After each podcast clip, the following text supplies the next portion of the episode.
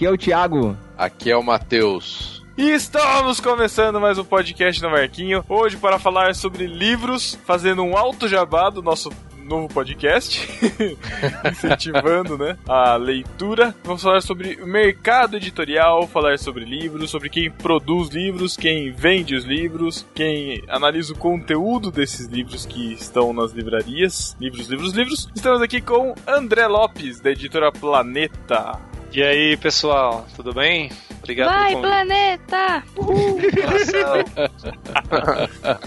André Lopes, que é, que é o nosso ouvinte, que já é participante né, recorrente aqui no, no nosso podcast, diretor lá da, da Planeta. Vai, Planeta, agora eu vou ficar com esse negócio na cabeça. Obrigado, já. Vai, Planeta! Né? Já tem, já tem vírgula sonora já, né? Não é? Estamos aqui também com Jaqueline Lima, da Mundo Cristão. Ó, oh, que bonito. Olá, sou eu. Eu tô aqui porque se eu não tivesse, Pedro ia brigar comigo. Sim, muito. Isso mesmo. Porque a Jaqueline, a Jaqueline não gosta de gravar no barquinho, tá? É uma coisa. É. Não é isso. É isso. É, é, é, isso que fica. Eu vou, eu vou. A gente lançou a hashtag Thiago sou ridículo porque ele atrasou pra chegar na gravação. Eu vou lançar Jaque sou ridículo. Pra não gravar no barquinho. É. Chateado. Mas enfim. E também estamos aqui com o Thiago Monteiro Tan da editora Batista Regular. É isso aí, enquanto tem um de um planeta e outro do mundo, eu sou só da editora Batista Regular. tem que ter alguém pra regular o papo, né? É, né? Deus, o Thiago não está, mas o. o mas chega, o Thiago está. Mas o Thiago está entre nós. Né? Está entre nós. Tá por aqui. Então é isso, a gente vai conversar sobre hábitos de leitura, sobre tendências de mercado, vendas, livros e books e vamos falar um pouco também sobre o mercado ou selo gospel, seja como a gente entenda isso. Depois dos recados. Puxaram a rede cheia de peixinhos, puxaram a rede cheia de peixinhos, puxaram a rede cheia de peixinhos no mar na Galileia. Pedro, tia, tia de vaquinha.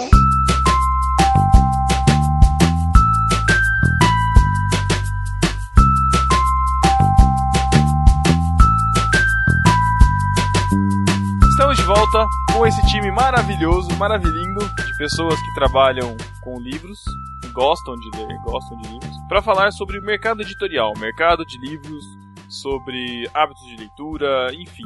Mas a gente quer saber de vocês, uh, rapidamente, por favor, como vocês foram parar no, no mercado editorial? Começando com, com o André. Cara, eu sou contador de formação e trabalhava numa auditoria dessas empresas que você que as empresas contratam para auditar os números. É dessas que aparecem na, na hora de Domingão do Fastão. Sorteio da Mega Sena. Isso, isso, isso. Todo lá, sorteio. ficava ali do lado. Exato. Entendi. Já participei lá, fiquei lá de terno lá do lado. É sério? Sério? É, é, mas não tava Faustão? na televisão, era só. Ah, caraca, cadê isso no YouTube? É. Eu quero ir. Foi no Faustão mesmo? Não, não, não, foi tanto. Não. Ah, teria, não, seria sensacional se tivesse sido no caminhão do Faustão. Já pensou, meu? O, o, Car... Era o gordo e o magro. Ia ser o gordo e o magro. Não, e. Agora ele tá na Lava Jato, né? Lá na Odebrecht. Meu Deus. Louco. E então apareceu essa uma vaga para ir para uma, uma empresa multinacional da área editorial. E, cara, e os auditores, os meus colegas aí, auditor, você que tá ouvindo, né, sabe o sofrimento que é, o mês não, não acaba, o salário já acabou. E, cara, e eu gostei, gostei da empresa, uma empresa espanhola, eu tenho ascendência espanhola, e entrei nessa por acaso. Sempre gostei muito de ler e, e fui trabalhar na, na editora, entrei na área, na, área, na área financeira e fui, fui assumindo outras áreas, e já fazem, já faz 11 anos. Caramba, anos caramba. nessa brincadeira, cara. Nossa, acho que uns anos atrás eu tava brincando de Lego, acho. Faz 11 anos, é, 2000 Até onde eu sei, o Pedro ainda tá, né? É, pois é. Pedro ainda tá. Não, não, não parem de brincar de Lego. Mas é o que a gente tava falando antes do, do, de começar a gravação, né? A gente entra nesse mercado e depois não sai mais, cara. E acaba a vida e você ainda tá aí. Não consegue sair. É, uma, é um mercado apaixonante e, e, extremamente. Você entra e não consegue sair mais. Você gosta daquilo que você faz e, e mesmo dando muito pouco dinheiro, se dá dinheiro, é, quem tá não, não quer sair. Legal. E você, Tan? Como você chegou na Batista Regular? Bom, eu sou matemático de formação, trabalhei 11 anos no mercado financeiro, tive uma crise pessoal de que o que, é que eu tô fazendo da minha vida aqui, tô perdendo a minha vida aqui, tem toda a questão ética envolvida no mercado financeiro que me incomodava bastante. Uhum. E aí, um belo dia, Deus me arrancou praticamente, Deus me arrancou da empresa é, onde eu trabalhava. E assim, eu já tava, já tinha terminado o seminário, eu não queria, não, não acredito que eu tenha um chamado pastoral, nada, mas eu queria de alguma forma atuar ministerialmente. E, assim, cara, eu, eu, eu gostaria que a minha profissão tivesse algo a ver com o ministério, mas eu não quero que seja como pastor de uma igreja. Eu era formado em seminário também. E assim, nada me vinha à cabeça. E aí um dos professores meus do mestrado, é, eu descobri que ele era o presidente de uma editora e eu falei, hum, uma editora cristã, a editora Batista Regular. Eu falei, ah, de repente, né? Assim, não conheço absolutamente nada de nada. A única coisa que eu sei é que eu gosto pra caramba de livro. Assim, minha biblioteca cresceu assustadoramente durante os anos de seminário. E, assim, eu tenho muito livro cristão, muito livro não cristão. Desde o colegial, gosto muito de ler. E aí eu falei, ah, deixa eu conversar com esse professor aí. E aí, muito assim, muito de Deus mesmo, eles estavam procurando alguém pra criar uma mudança de paradigma na editora. É uma editora Uhum. pequena, hoje tá crescendo bastante, na época ela tava quase fechando as portas. E aí ele sabia da minha formação matemática, sabia que eu atuava no mercado financeiro e, e descobriu da minha paixão de livros e de minha vontade de fazer alguma coisa ministerial. E aí ele me fez uma proposta para ir para lá, ganhando menos de um terço do que eu ganhava no mercado financeiro. A gente se apertou bastante e entrei lá sabendo nada de livros. Comecei a fazer loucamente um monte de cursos que a Unesp oferece é, sobre, sobre editoração e tudo. E aí tenho ajudado ele já, que, uns quatro anos, quatro para cinco anos, ajudado ele a, a mudar intérprete, assim, de tudo dentro da editora, transformar um processo que era muito não profissional em algo melhor. E Deus tem abençoado a gente, graças a Deus. E, assim, como o André falou, quando você entra no mercado editorial, cara, você não, não sai nunca mais. É muito apaixonante. Já faz quatro anos que você tá na, na Batista Regular? Na editora, acho que não, foi em 2014. com- Janeiro, janeiro de 2014 ele me convidou, eu fui pra lá em março. Então, 15, ser três anos. Ah, nossa, eu falei, ô louco, já faz tudo isso. Que eu lembro quando você entrou, mas É, faz três anos, tá certo. maneira. E assim, tá, tá muito bom, assim, ainda é uma empresa pequena, mas a gente tá, tem crescido muito e eu, e eu realmente me encontrei profissionalmente lá, de verdade. Uhum. Se você não conhece o Batista Regular, é, tem um podcast do Quando as Pessoas São Grandes e Deus é Pequeno. É um livro da Batista Regular. Braço. Escuta aí. É. Muito bom mesmo, muito bom mesmo. E a Jaqueline Lima, que tá quase dormindo aí. Ih, Como você chegou na Mundo Cristão, Jaqueline? O que você faz lá? Vamos lá. eu cheguei na Mundo por causa do Pedro. Olha, Olha aí! que da hora. Eu sei se você lembra disso. Eu fico muito orgulhoso disso, sabia? Fico, nossa, fico mega feliz. De verdade. Muito bom. Enfim, é, eu sou formada em jornalismo e desde o fim da faculdade trabalho com mídias sociais. Já vou, chego lá. Ah, É, enfim, trabalho com mídias sociais, jornalismo, conteúdo, essas coisas todas. E aí eu tava desempregada, né? Tinha acabado de ser mandada embora de uma agência. E também tava com um pouco dessas crises aí do TAN, compartilhei até um pouco disso com ele. E aí, Pedrão me mandou um print da vaga da Mundo e eu mandei meu currículo, né? Eu já tinha tentado uma vaga lá, devia fazer um, dois anos no máximo, né? De quando eu entrei, que foi no fim de 2016, isso? Foi? Foi isso? Não, no fim de 2015. Dezembro de 2015. E eu pensei, ah, não vai dar, né? Porque era muito longe. Eu lembro que eles tinham meio que me descartado porque era muito longe da minha casa. Eu tava fazendo uma outra faculdade e tudo mais. Mas dessa vez deu tudo certo. E aí estou lá. Basicamente, eu cuido das redes sociais da Mundo. E é isso. Os arranja eventos pra irmos. E cadê a explicação do jornalismo que você falou que já chegava e não chegou? Não, não é explicação do jornalismo, é explicação de como ela entrou no mundo. E isso foi por causa do Pedro, É. né? Que ele mandou a vaga. É, eu tava fuçando no Instagram e apareceu lá a vaga de social media. Falei, ah, já que é social media, vou mandar pra ela. Falei, ah, Jaque, tenta aí. E aí é, deu certo, cara. Aí a Jaque conseguiu o comprovante de residência falsificado pra mostrar que ela morava perto. de Interlagos, né? Moro na Grande Guarapiranga. Imagina, gente. Agora minha vida tá muito melhor, mas durante todo o ano de 2016 foram três horas pra ir e três horas pra voltar. né? Ah, Mas- Três pra ir, três pra voltar. Exatamente. Mas é isso, cara. Pra aguentar três horas, três horas é, é bem o que vocês falaram. Você ama aquilo, né? Porque é muito legal trabalhar com o mercado editorial em uma editora. E porque eu precisava casar, né? Tinha conta pra pagar. Então, Quem trabalhar. não, né? Quem não tem? Pois é.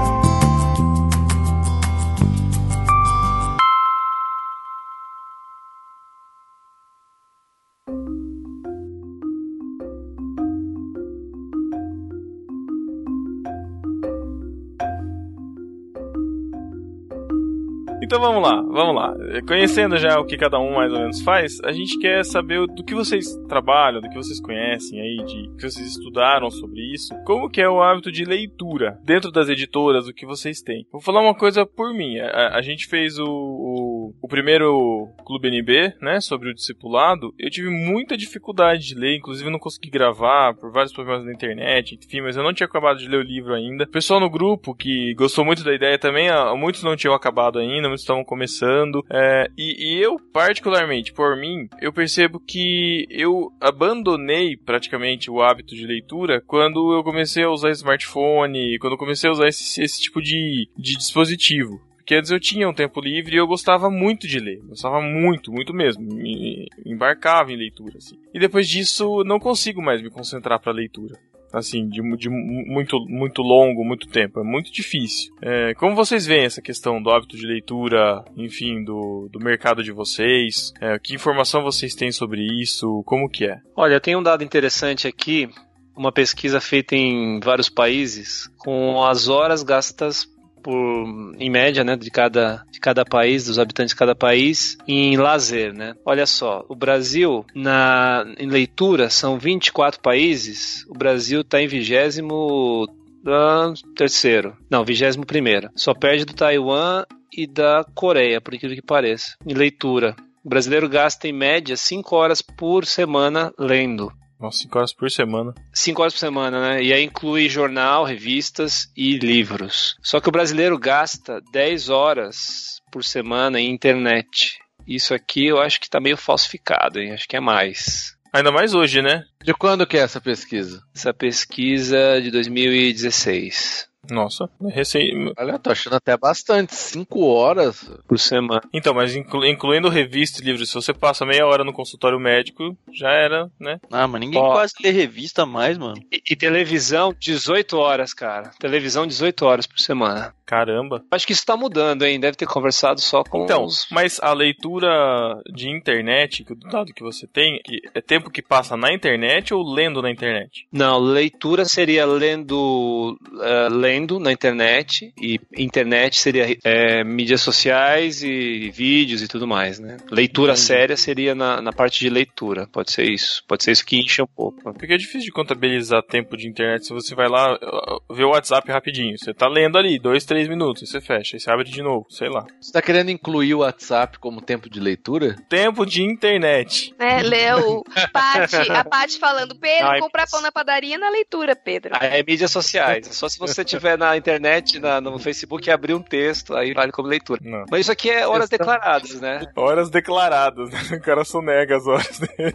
Não, não, eu só fiquei um minutinho no Facebook só. Eu fiquei É. aqui lendo uma meia hora, mas eu só leio. Mas isso eu acho que é furada, cara. Eu acho que a, o hábito É, de também leitura, acho. o hábito de leitura no Brasil é muito, é muito reduzido Acho e é mesmo muito pior. comparado com países assim como é, países da, da, da América do Sul, como a Argentina, por exemplo, que você tem um hábito de leitura muito forte. Venezuela, gente caçou muito da Venezuela por- pelos últimos anos, mas a Venezuela tem um hábito de leitura muito forte. O Brasil da América do Sul, eu acho que é, se não for, tá ali junto com a Bolívia e com o Paraguai né, no nível de leitura, infelizmente. Eu digo isso porque eu tenho, tenho é, filiais da empresa em outros países e é sempre uma comparação. Nossa, mas vocês são tão grandes e só, e só vendem isso. É, é realmente muito triste quando a gente compara o Brasil com outros países, inclusive da América do Sul. Sabe o que eu acho que é um dos grandes fatores, André? É bem o que você falou no começo aí. É, o brasileiro, e ó, eu, eu tô restringindo aqui região sudeste, São Paulo, que é quem a gente tem a proximidade o dia a dia. É, brasileiro médio, a menos daquela pessoa que é apaixonada por livro, que você sabe que tem biblioteca e tudo, que é muito exceção à regra, ele não vê o livro nem como um, um lazer. Assim, se eu tomar como um exemplo bem besta, assim, eu vou num aniversário de, de meu filho tá com 7 anos, aí ah, nos últimos anos toda hora tem aniversário em buffet dos amiguinhos da escola dele. E a gente vai, enfim, interage com os pais os avós que acabam indo junto. A gente até cria uma certa amizade ali. E assim, são pessoas estudadas, esclarecidas, assim, teriam tudo para ter um perfil de leitor. E aí você conversa com as pessoas, ah, Trapalhinha Editora, isso aqui, que legal. Eu até hoje, dentro de, de, um grupo assim grande até de pessoas, eu não encontrei ninguém que falava, poxa, que legal, eu leio isso, aquilo, e aí a pessoa compartilha a leitura. Ou pelo contrário, você fala e fala, ih, eu leio quando leio um, dois livros no ano é muito, sabe? E ninguém lê, porque não enxerga isso como um lazer. A hora do descanso dele é, vou ver uma TV, eu vou navegar aqui nas redes sociais. O brasileiro está cada vez mais no, na questão da, da velocidade, da, do consumo rápido de uma informação que não agrega nada, super rápido. E ele não, eu acho que o brasileiro se desaprendeu ou nunca soube a parar um pouco, diminuir o ritmo, porque pa parar e ler um livro é diminuir o ritmo, é se reservar um tempo, sei lá, meia hora, no mínimo, e falar, olha, agora eu vou. É como eu vou assistir um jogo de futebol, eu fico parado vendo um jogo de futebol.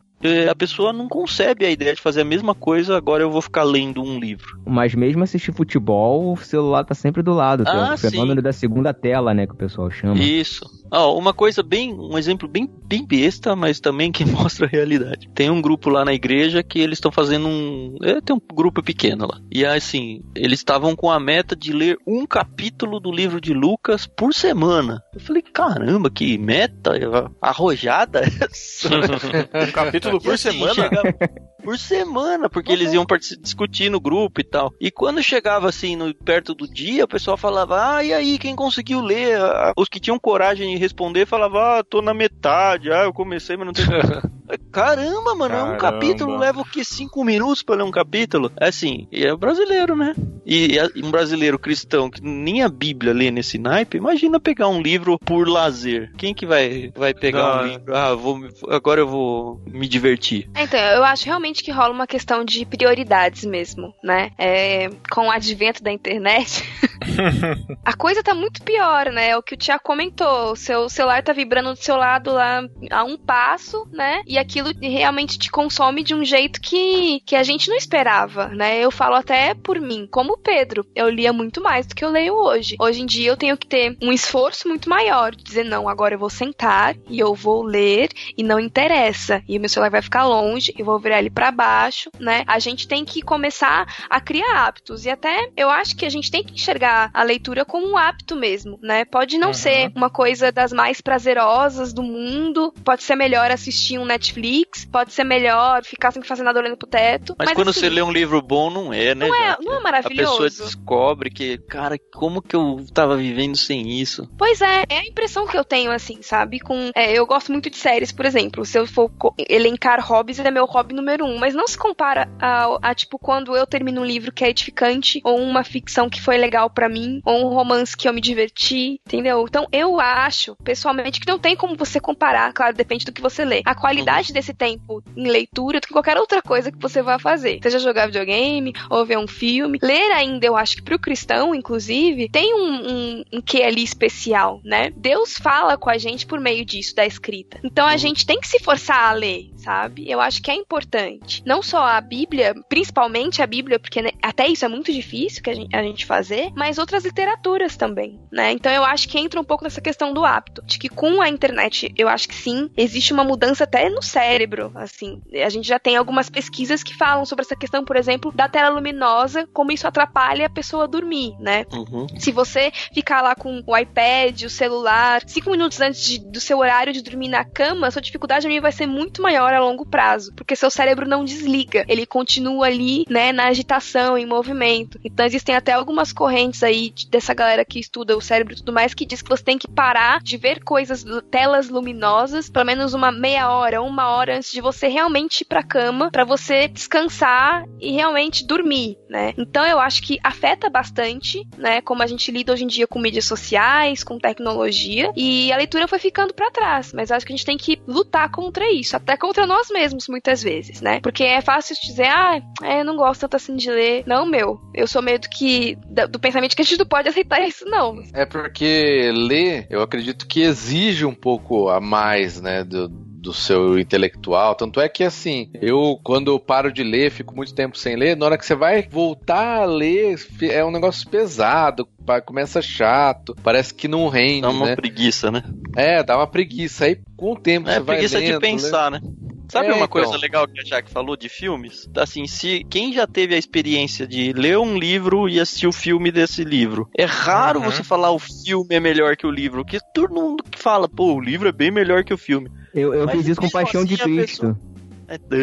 Nossa, Nossa, Thiago. Thiago. Mas a pessoa sempre. é, se ela sempre faz isso, por que, que ela não considera, pô, eu vou ler o livro em vez de ler o filme? Não, ela prefere ver o filme porque é um consumo rápido. É mais fácil, eu não preciso nem imaginar o cenário, já tá ali pronto pra mim, sabe? É, É, tem uma verdade. citação de um livro que eu, eu vou, vou inserir, se, se der certo aqui, várias citações ao longo do podcast, todas do mesmo livro, chama Livros Demais sobre Ler, Escrever e Publicar, de Gabriel Zaid. É, tendo certas tantas, ele diz o seguinte: o slogan mais anticomercial do mundo poderia ser: dê um livro de presente. É, é como dar de presente uma obrigação. O brasileiro entende assim mesmo, né?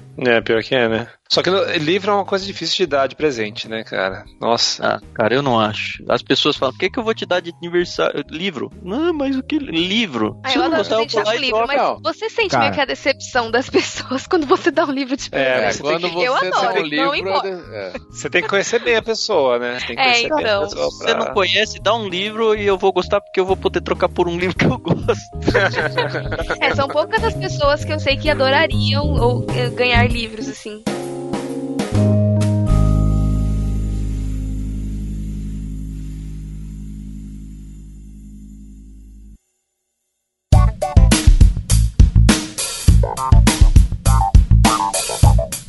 Entrando nessa questão da molecada, menina, não sei se menina principalmente, mas acho que sim. Com esses livros de realidade distópica, teenager, é, é, tem algumas pessoas, assim, prima Delô, dessa idade, assim, mais menina mais nova, que gosta de, de ler.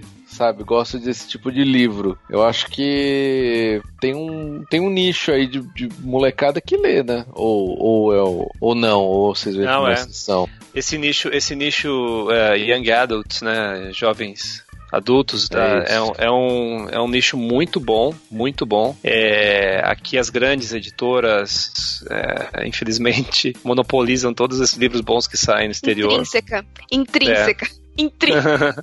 eu não queria citar, eu não queria Eu citar cito, nomes. tá?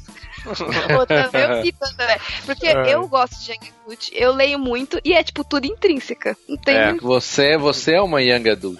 Eu sou, né? É uma menina de. de eu vi uma 30 anos. pesquisa uma vez falando que esse Young Adult, assim, a maioria esmagadora das leitoras é mulher mesmo. Eu acho que é. Os, os meninos, eles leem até a pré-adolescência, onde para, no, sei lá, no Capitão Cueca, essas coisas assim. E se você conseguir Caramba. ele...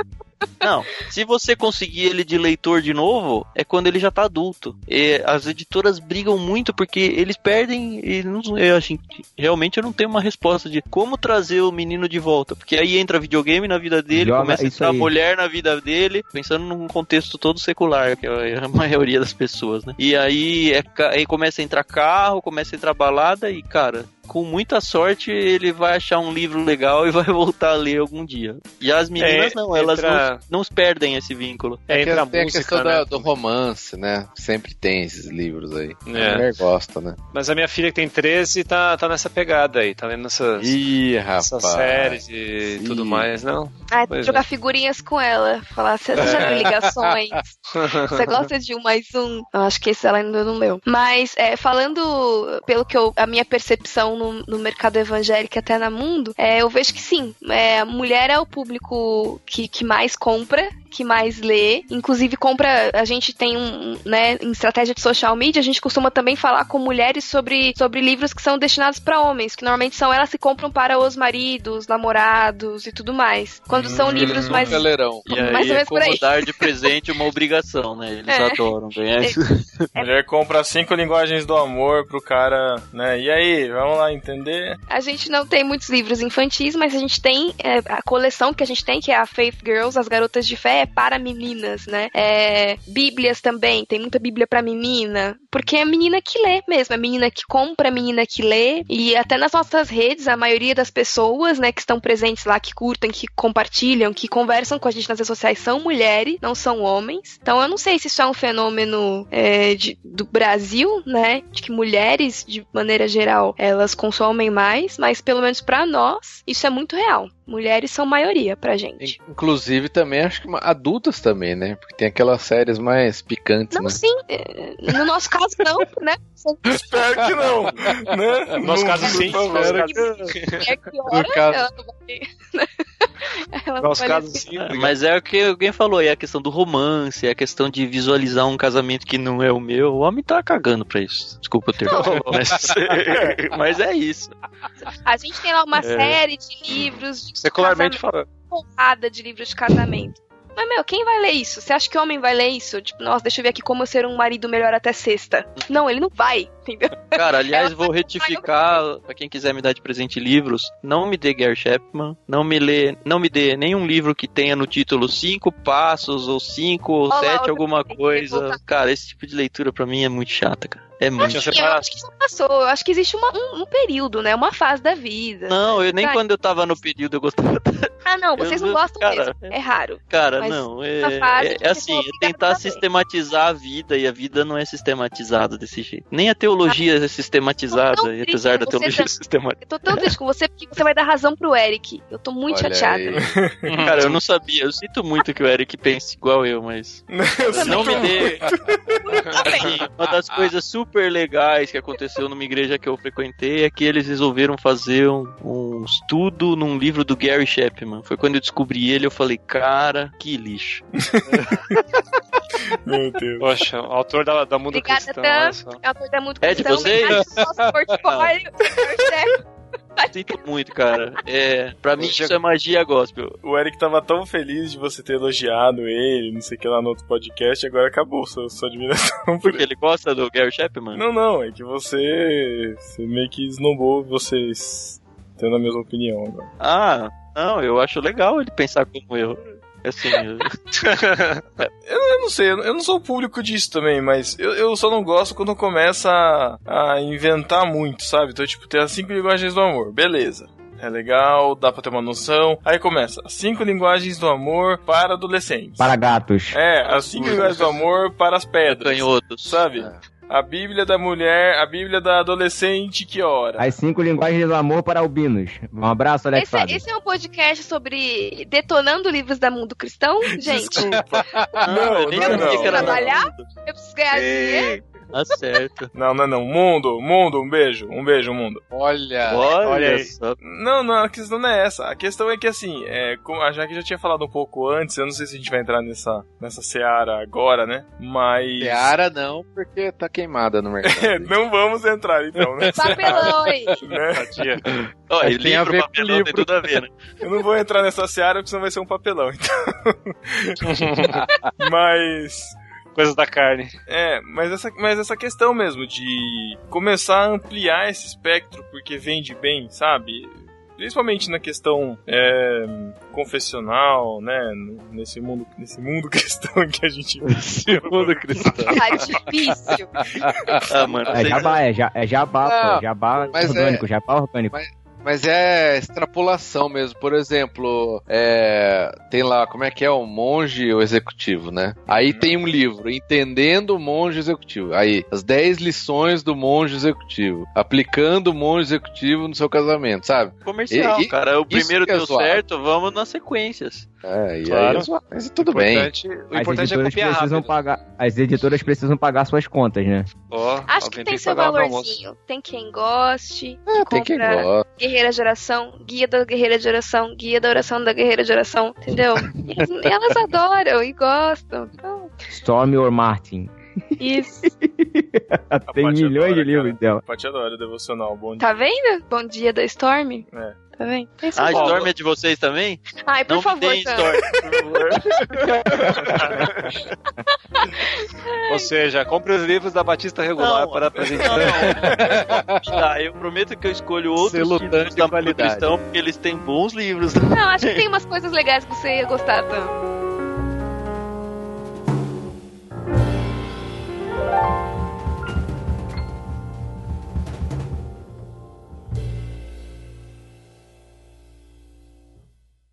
Eu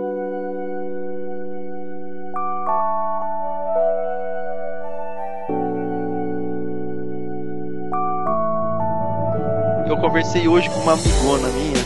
Beijo, Drix. É, ela, assim, é ficcionada por leitura, ela é cristã, e a gente tava trocando uma ideia, eu comentei que ia gravar esse podcast com ela. Ela falou, cara, sabe uma dificuldade que eu tenho muito grande? É ler livro cristão. E assim, ela adora ler clássicos, ler ficção, assim, ela lê livros de muita qualidade, mas ela não tem paciência nenhuma para ler livros cristãos. E eu falei, cara, eu te entendo muito, porque tem muito, muita, muita porcaria. Eu não tô falando de desses livros que a gente brincou agora há pouco, não. Eu tô falando de livros, assim, que até o conteúdo é, é muito bom, mas é, é aquele texto que você que tá lendo e você fala assim pro autor, tá bom, tá bom, já entendi, vai, anda, sabe? E aí fica, insiste, insiste, insiste, assim, um negócio que ele poderia falar em 20 páginas, ele estende para 200 200 páginas. Talvez a própria seleção, o papel do editor aí, a seleção do, do, livro em si, eu acho que dentro do, do nosso mercado cristão, e aí qualquer editora, tem uma carência de material de qualidade no sentido de ter profundidade ou de ter uma discussão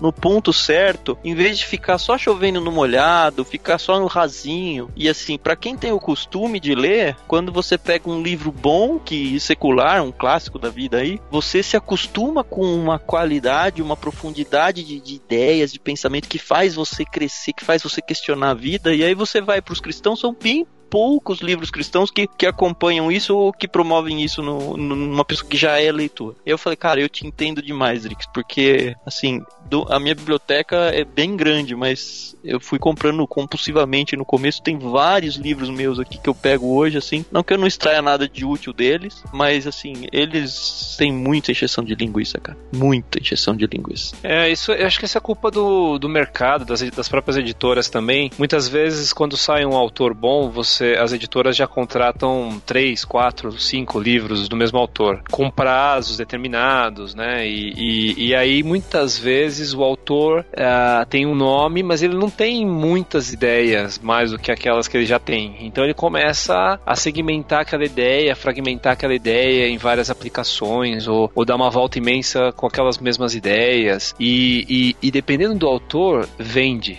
Ainda vende, vende uma quantidade absurda, porque as pessoas gostam muito daquele estilo, ou gostam muito daquela ideia, e elas compram aquela ideia de, de é, sabe, com diversas embalagens, ou com diversos, diversos prismas de visão, enfim. É, e, e às vezes você pega três, quatro livros do mesmo autor, e se você pegar ali, umas, a ideia tá sempre ali. E também às vezes tem essa, de que um, livro no Brasil, se ele tiver cento e poucas páginas, ele vale R$19,00, se tiver tantas páginas, vale R$24,90, se tiver. Então, muitas Cara, vezes. Isso é muito verdade verdade, né? A gente, é. pelo menos assim, a precificação de livros é quase que quantas páginas tem vezes o número de preço aí e é isso. Infelizmente mas, é isso. Mas, mas, isso porque a gente, bom, a gente não, né? Mas o consumidor tá jo... é, o consumidor olha assim, pô, vou pagar, sei lá, 50 reais um livro de 100 páginas? Não, vou comprar Cara, esse aqui que tem 500 exatamente. páginas. E vai me falar muito mais. O consumidor, ele não. Eu acho um absurdo, por exemplo, ele ir no McDonald's e achar normal ele comprar, gastar 50 reais num casal. E no cinema, eu fui com meu filho assistir Power Rangers agora. A gente foi lá, cinema, pipoca, estacionamento, eu gastei mais de 100 pau, eu e ele só.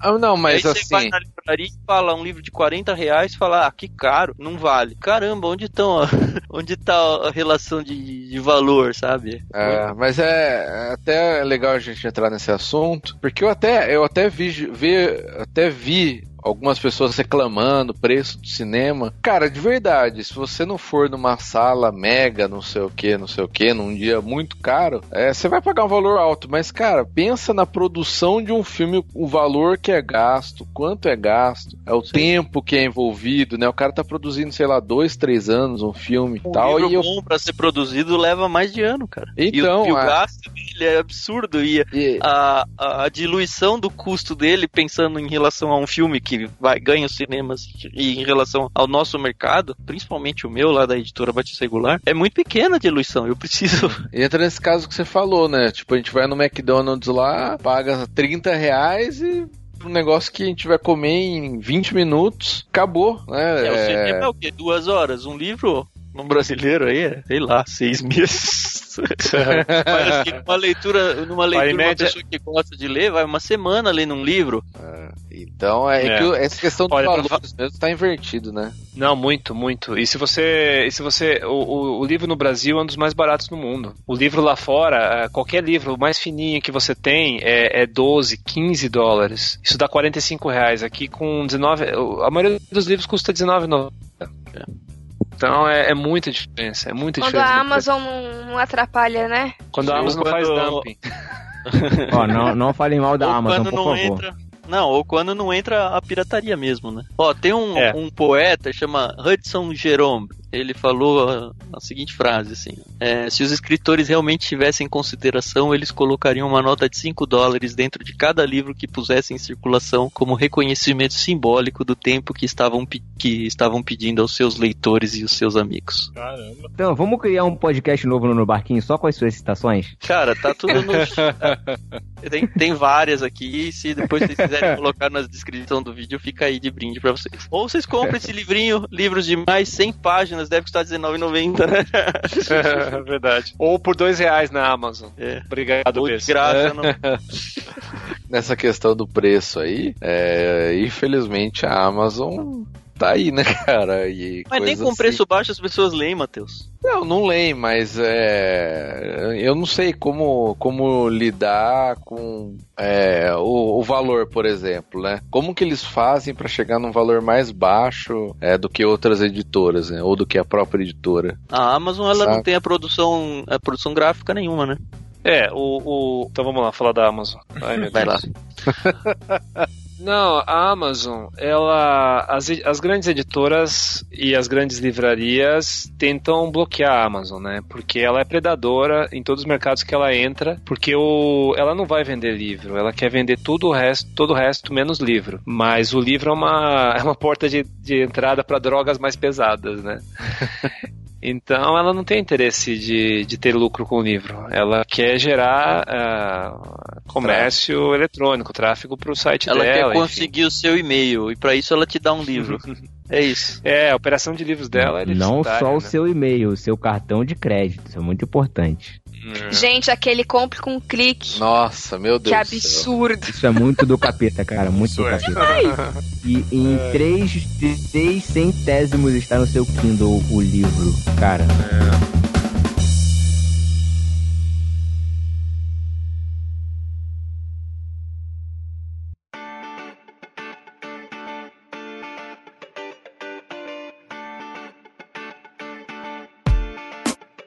Você sabe como é, é a estrutura de custos de um livro? Acho que isso é interessante falar de número, né? O Tan, o Tan cita, fala de palavras, eu falo de números. É... Isso, André. Por isso você tá aqui, André. Que é, você vê. Justifique sua, sua presença. Olha, um, vamos, do 100% de um preço de um livro, é, depende da livraria, né? Depende da rede de livraria. Quanto, mais, quanto maior, mais, mais desconto ela tem. A editora vende com desconto e a livraria vende o preço cheio. Em geral, 50%, 55%. Se a livraria, se a editora for pequena, as livrarias ainda chegam a pedir 60% de A gente desconto. vende alguns com 60, dependendo do volume. É, é.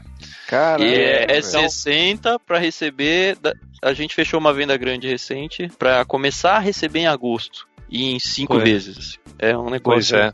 Isso quando não é consignado ainda, com 60% Uhum. de desconto. Uhum, exato. Então, então geral, é, é geralmente assim: é, um 80 ou 90% da venda se- é, ocorre através da consignação. Ou seja, você manda uma quantidade de livros para a livraria e ela põe à disposição lá, vende e ela, cada mês, ela tem que falar quanto vendeu. Aí você imagina se ela informa a quantidade certa que ela vendeu ou se ela faz um pouquinho, informa um pouquinho abaixo ou muito abaixo, né? Aí fica a seu critério, a sua imaginação. Mas aí um dia ela fala: olha, dos mil que você me mandou, eu vendi 100. Tá bom, então você fatura. Aí quando, só quando você vai faturar, você dá 60% de desconto, 50%, depende da, da- do tamanho que você tem da livraria. É, vamos, vamos falar de 50, vai para o número ficar redondo, mas geralmente é um pouquinho mais. Aí dos 50 que você recebe, você tem que pagar a parte gráfica, né? A Parcelado, a gráfica. mesmo consignado. A partir do momento É. que ele fala que vendeu, é, ó, eu vendi, agora eu vou pagar parcelado isso ainda pra você. Ah, sim. Tem- não, depois a gente vai falar do gasto financeiro, que tudo isso provoca um, um gasto financeiro. Mas os 50 que você vai receber, você vai ter que pagar a gráfica. Só que você não vai pagar a gráfica só os livros que você vendeu. Você vai pagar também aqueles que você não vendeu e nunca vai vender, né? Que sempre você sempre sobra livro. Muitas vezes a gente se empolga com o livro, imprime muito mais do que vai vender. Mas Em você não vai geral, pagar a gráfica, você já pagou a gráfica antes de dele ir pra, também, edi- também. pra, pra livraria. Também. Mas em geral, esse desses 50 que sobra, você vai gastar na gráfica em uns 20. Então vai sobrar 30. Você fala, nossa, que lucro. É, mas você tem que pagar o autor. Aí o autor, em geral, ele vai receber um percentual do preço de capa, do preço de livro, do 100 que você vendeu. Geralmente é um 10, depende de um 15% do valor. Isso quando não tem adiantamento no momento em que você negocia o livro pra começar a produção dele, que você já pôs Sempre dinheiro tem. na frente. Exato, sempre tem. Aí vai sobrar uns 20 pra editora. Aí você fala, nossa, 20 é muito, mas aí você tem que pagar toda a estrutura, todo eh, o pessoal, todo aluguel e tudo mais. E todas essas coisas, esses adendos que o Tan foi falando, você foi percebendo que a gente foi precisar, ah, precisamos colocar dinheiro antes de receber. Eu vou Então que colocar uma pagar- cadeia aí que as pessoas não pegaram, porque elas estão pensando no- nos funcionários, mas a, a gente tem terceirização, tradução, é, preparação do texto, que é a questão de gramática, diagramação, capa, Claro, primeira claro. revisão, segunda revisão. Tudo isso antes de mandar para gráfica ainda. E todas essas pessoas estão recebendo no momento que elas estão prestando seus serviços. Exato. Então você sobra esses 20, 30, 25, com muita sorte, mas geralmente é um 20 ou, ou menos, 18, para pagar todos esses gastos que o Tan falou, mais o, o gasto de pessoas. Mais um negocinho chamado juros, porque você acaba tomando dinheiro emprestado do banco. Se você, para falar de números, o mercado brasileiro de livros todos, didático, paradidático, é, religioso, ficção, não ficção, tudo soma mais ou menos 5 milhões de reais. 5 bilhões de reais. Isso equivale ao lucro, não ao faturamento, ao lucro do Banco Itaú no ano. Então, se o Banco Itaú quiser pegar todo o dinheiro que ele lucrou no ano e comprar um livro, ele compra o livro que vende no Brasil inteiro. É muito pequeno, é muito pequeno. E o que sobra de lucro mesmo para as editoras é muito pequeno. Então, no Brasil, o que acontece? Você tem uma, uma, uma consolidação, uma, uma, uma, um oligopólio das, das editoras em geral. É, você tem as, os, os três maiores grupos editoriais, a soma deles deve ser um 80% de todo, tudo que é vendido de livros. Quais um são os grupos? Planeta e quais são os outros dois? Não, não, o Planeta é, é o sexto, sétimo. Na parte só de. de Onde de- estaria a editora Batista Regular nessa lista? Ah, não. Tá, milha. Sabe aquelas comparações de planetas? Que, de planeta. Cara, mas o bom é que o bom é que a a editora, a a editora que você trabalha é sempre regular, né, cara? Ela é. Graças a Deus. Meu Deus do céu. Mas é muito pouco dinheiro, cara, que fica pra esse mercado. Isso tudo a gente tá falando de, um, de, um- de números de uma editora sadia. Agora, Isso quando a gente não ouve notícias de que... Sadia também tem editora? Bom, usando, tô usando a matéria-prima em outro lugar. Não, isso quando a gente não ouve notícias aí na mídia de o governo bancou, assim, um dos principais clientes das editoras, principalmente as didáticas, é o governo. Aí o governo deu calote e não pagou a editora. Ou uma cultura da vida tá não tá pagando o- a- os, as editoras que ela- de livros que ela já vendeu e tá dando A calote FENAC, há mais, por exemplo. há mais de seis meses. A FENAC tá fechando as As editoras vão quebrando, cara, porque não aguenta, não É. aguenta. É super complicado, cara. Super complicado esse mercado. É por amor mesmo que você fica. E pra falar mais de números, olha, o Brasil é estimado que tem 104 milhões de leitores, um pouquinho mais da metade da população. E cada um lê em média 2,5 livros por ano. A gente sabe que tem gente que não lê nenhum, alguns leem muito mais. É, e sabe uma coisa interessante? Desse- dos leitores, 31% se declaram que leem a Bíblia. Então, a questão também da, da importância da, da Bíblia, né? A gente sabe que muita gente de, de, de baixa renda aprendeu a ler para ler a Bíblia e tudo mais, né? Isso é um, é um dado, é um dado bastante te- interessante. Numa pesquisa que fizeram, por que, que você lê, lê, no geral, né? 47% falaram que lê porque gosta, ou seja, uma, uma resposta um pouco gosto de ler, e 22% por motivações religiosas. Interessante esse, esse dado. Mais, mais do que, por exemplo, indicação da escola, que é 10, ou por motivos profissionais, que é 7. Então tem uma, tem uma questão da, da religião, apesar da gente, vá, pessoalmente talvez tenha uma restrição à qualidade do que se lê, é, o setor religioso tem um tem tido um papel importante desde sempre e, e ultimamente, especificamente o mercado evangélico tem tido um, um crescimento importante, não, não um crescimento importante, mas pelo menos na contramão do, do- da queda do, do mercado em geral, né? A própria imprensa de Gutenberg, que foi uh, o, o santo grau aí do livro, surgiu basicamente para poder imprimir a Bíblia, né? Já vem Desde o abençoado. zero aí. ali, né? É. É. Achei que a Jaque ia fazer algum acréscimo aí falando desse mercado cristão. Não, não, eu só posto no Facebook mesmo. deixa os, deixa os números com o André. Meu Deus. Vocês já difamaram toda, toda a minha editora, né? Então. Lógico que não, Ai, eu que amo o horror. mundo cristão. Pô, a gente fez um podcast. A gente fez um podcast. Ah, ah, Jaqueline, não vou falar nada, vou ficar quieto. Isso, fica quieto. Me irritei, Podcast me que irritei. esgotou um livro da Mundo Cristão. Esgotou o estoque, vocês tiveram que fazer uma segunda tiragem. Tá rindo e discipulado porque o sucesso foi avassalador. Né?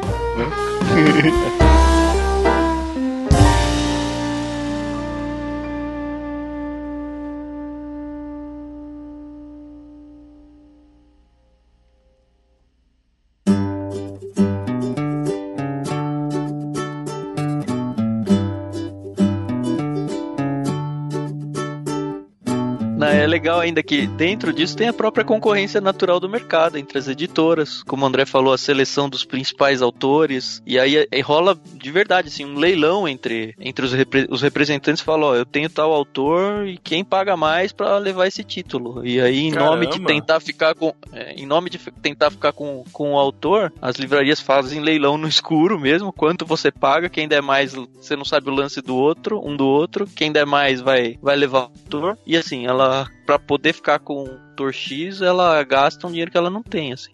Exato. E, E pra manter autor também, né? Tá, quando Isso. vai chegando, quando vai expirando os contratos, eles estão pedindo cada vez mais dinheiro. Tá bem e difícil. sem garantia de que o livro vai ser best-seller ainda. Exatamente, Se você é for pegar a, a Rowling, é Rowling, né, que fez o Harry Potter, J.K. Uhum. Rowling. É, a- todo mundo, cara, ela era super famosa, não sei o que. Certo dia ela, ela publicou um livro chamado O Bardo e não vendeu, só que rolou leilão no Brasil e quem, quem comprou pagou aí milhões só para de adiantamento para poder ter o livro, encheu as livrarias e simplesmente não caiu no gosto do freguês. Isso é arriscado. Hum, Ah, deixa, É, eu, deixa eu perguntar uma coisa, inclusive. Uma vez eu vi um número, mas eu não tô lembrando bem. Tipo, quantas cópias um livro best-seller vende? Na verdade, acho que a pergunta é: pra ser um best-seller, quantos livros precisam ser vendidos? É Isso, isso, é. Foi- eu falei ao contrário. Falei ao contrário. Mas, as duas né? perguntas são diferentes e são boas. Aham.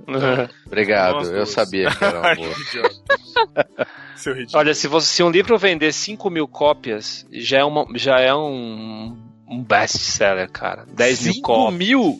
É muito mil? pouco, cara. É muito 5 pouco. mil, caramba. velho. Isso só no Cinco BR, então? Porque eu sei que no BR é assim. Só BR. né? Só Não, BR, né? BR.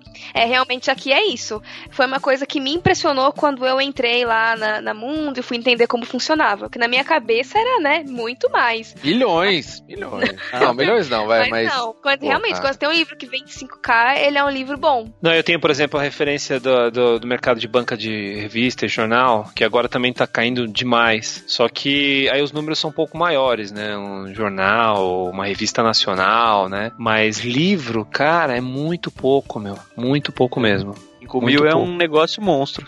Uma venda É, sensacional. Aí você tem autores, por exemplo, na casa nós temos autores que um livro vendem 100 mil, 200 mil. Tivemos autores que venderam muito, muito, muito, centenas de milhares. É, mas aí é, é, é dois, três na vida que você tem. Isso. É muito difícil, é muito difícil mesmo. Os youtubers vendem bem? Cara, é o, é o que tem movimentado o mercado, ou falar o mercado secular, mas também tem, tem os, os youtubers gospel também. Mas é, sim, é, tem vendido bem. 2016 e 2015 também. 2017 Ainda vende bem, André? também tá sendo. assim, Tá, tá vendendo bem, cara. Sa- sabe por quê? O, o- o mercado editorial geral, falando do mercado editorial geral, ele é muito de moda, né? Você tem. do- 2004 foi. Pra falar dos últimos anos só. 2014 você tem. Você tinha os livros lá do- dos tons de cinza, né? Os porno chiques, né? Os, aqueles livros de capa preta. as Sabrinas de livrarias, é isso. É, as Sabrinas de livraria. Você pegava a Sabrina, colocava uma capa preta e ficava chique. As mulheres achavam decente ou tolera- tolerável ler, né? Sabrina já tinha, já tinha vergonha. E a gente não teve os 50 tons de cinza, mas foi. é, o importante é copiar bem copiado. Então a gente lançou vários desses aí e vendia, porque. A turma lia os famosos, depois ia lendo os genéricos, né? O importante não é você ter, o- ter a licença do, do remédio oficial. É importante você conseguir botar o seu genérico na rua. E 2015 foi. Eu já sei, dos- já sei. Livro de colorir. Exato. Comprou, né, Matheus? Ah, Caramba. Eu tenho um. Foi inclusive o livro mais vendido né, em 2015 foi um livro de colorir. Eu comprei um pra minha mãe. Eu, eu tenho que dizer que isso aí foi uma invenção minha, tá? Que é quando tu- o Lucas, deixa eu pensar assim, o Lucas nasceu em 2010, quando ele fez 3 ou 4 anos na festa de aniversário dele, ou seja, antes do boom dos livros de colorir, uma das ideias, acho, acho que uma das únicas ideias que eu tive pra montar a festa dele, porque a Renata aqui faz tudo, eu falei, cara, sabe o que seria legal? A gente botar tipo uns baldinhos com giz de cera na mesa e imprimir uns desenhos pra deixar nas mesas, porque as pessoas estão lá conversando, sentadas, assim, adultos, sem festa de nada, crianças, né? 3, 4, fica lá desenhando, cara, e tem tudo a ver com festa infantil. A gente fez, foi Caramba. um sucesso. Um ano depois, eu não patentei a ideia, infelizmente. Um ano depois, Tá vendo? eu tava fazendo isso, cara. Certeza que foi alguém na sua festa, alguém na sua festa olhou e falou, vou Certeza, fazer isso pra vender. Certeza. Eu nunca tinha visto isso. O problema é que o Tan decidiu ir pro lado ministerial. Aí, É, tá vendo? Se eu tivesse focado em ganhar dinheiro. é.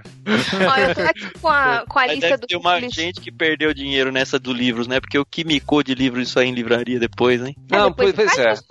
Porque o último perde dinheiro, né? Igual na bolsa, o último a sair perde. É, você tem que saber a hora de sair, né? A gente também não inventou isso, mas também vimos que, vimos que tava vendendo muito, saímos imprimindo. E a última tirada você joga no lixo, porque é a hora que, que, que o pessoal enjoa, né? E quem ganhou muito dinheiro foi a Faber Castell, né? Acho que foi a. vendeu três ou quatro vezes mais a lápis do que, Caramba. do que um ano Eram uns normal. lápis chiques, uns lápis caros, né? Tava mó na É. Rapaz, conseguiram subir o preço, assim, lavaram a égua, né, como dizem. Foi Aham. muito bom pra eles. É, só pra vocês saberem, a caráter de números também, eu tô aqui com a lista da Publish News de mais vendidos em 2016, no último ano. No geral, foi um Como Era Antes de Você, né, da Jojo Moyers, muito boa essa autora young adult, É tá? do pra filme quem lá? gostar. É a do filme, vendeu 350 mil é, exemplares. Nossa. Se você for parar pra pensar, isso, isso é pouco, né? Pra ser É. o mais mais é Pra pouco. ser o mais, é pouco, Mas assim, é. são É 10, pouco. são Pra 10 200 15 milhões de habitantes tanto. Né? São 10, 15 títulos que ficam nas centenas de milhar aí, e aí já cai para 10 é. mil, 7 mil, 5 mil. É, é ah, assim. ah, então, aí, aí em, não, em não ficção foi o da Kéfera, né? Muito mais que 5 minutos. Vendeu 100 mil, 100 mil exemplares. Caramba! E aí, em autoajuda, que é mais ou menos onde a gente entra, na, às vezes, quando tem algum livro cristão. Aí, magia e, gospel. Ah, a, na magia gospel, ó, deixa eu ver. Eu acho que não tem nenhum livro aqui. De, ah, tem Casamento Blindado, 14 quarto. Eu acho que é o mais perto da magia gospel. Mas o primeiro é o Padre Marcelo, aquele de, de receitas dele. Como é que Caramba, fala isso? O quê? O? É um o ágape ou não? Não, não é o ágape, é um de é receita. Rua, isso. De receita. Não, peraí, tô, tô em choque. Ah, livro de receitas do Padre Marcelo. Uau, isso. Isso daí foi na onda do 200. Masterchef, certeza. Não é? Ô. Jaque, a sua lista vai até que números de livros aí? Ah, Ah, do primeiro ah, ao quanto? Ao vigésimo. Ó, o vigésimo, Qual- inclusive, é um livro da Mundo, Formigas. fala aí, Já- qual que é o total de vendas do primeiro, em quantidades, e qual é o total de vendas do vigésimo? Tá, vamos no geral, então. Isso. No bom. geral, o total de vendas do primeiro, como era antes de você, é 352.330 livros. Certo? E o vigésimo, 77.581, que é a garota no trem. Mas quando você vai pra autoajuda, por exemplo, que é uma área que tá mais. O livro de receitas do Padre Marcelo vendeu 228.232. e Formigas, que é um livro da Mundo, vendeu 26.157. Tá, fala, fala algum da planeta aí, Já já. caiu a Deixa eu ver aqui se eu acho uma planeta. Deve estar no O começo que será que o Padre Marcelo ensina a fazer, cara? Tem Quem Me Roubou de Mim, Hóstia. um ótimo livro do, do Fábio de Mello. Padre Fábio. Falando Padre nisso, Fábio é da planeta, olha aí. Falando Mas olha- nisso, Jaque, eu tô esperando formigas até hoje aqui em casa, hein? Nossa, é verdade, né? Sabe o que você pode fazer, Thiago? Joga um açuquinha aí por cima. Rapidinho. Vai chegar uma formiga. É que a formiga tá devagarzinho. Passa de formiga. Eu ganhei, Mas- formigas. Obrigado, mundo cristão. Imagina, o nosso. Imagina. O, o livro mais vendido. Volta pro assunto. O livro mais vendido, ter vendido 300 mil livros, eu acho que isso fala muito, né? Sobre. Ó, mas esse. É, não, perdão. Continua, Jaque. Não pode falar. Eu só achei. Não, só é um momento de tristeza. Não, eu ia dizer só que essa lista da Publish News, você tem que multiplicar ela por um e-mail ou dois, porque eles pegam uma amostra de algumas livrarias, né? Ô André, eu queria que você me respondesse uma pergunta aí, até pelo porte da editora em si. Quantos livros vocês têm numa média aí de lançamentos por mês? Ah, Somando os selos todos, assim. somando todos os selos, a gente tem mais ou menos uns 15 livros. A gente lança uns Novos 15 por livros mês. por mês. É, lembrando E que Mundo, já que em dezembro sabe? estamos de férias. Sim. É, dezembro não lança nada, né? Aí É. também na planeta. Dezembro não se lança. A gente é, é muito variado. Eu posso dizer de 2 a 4.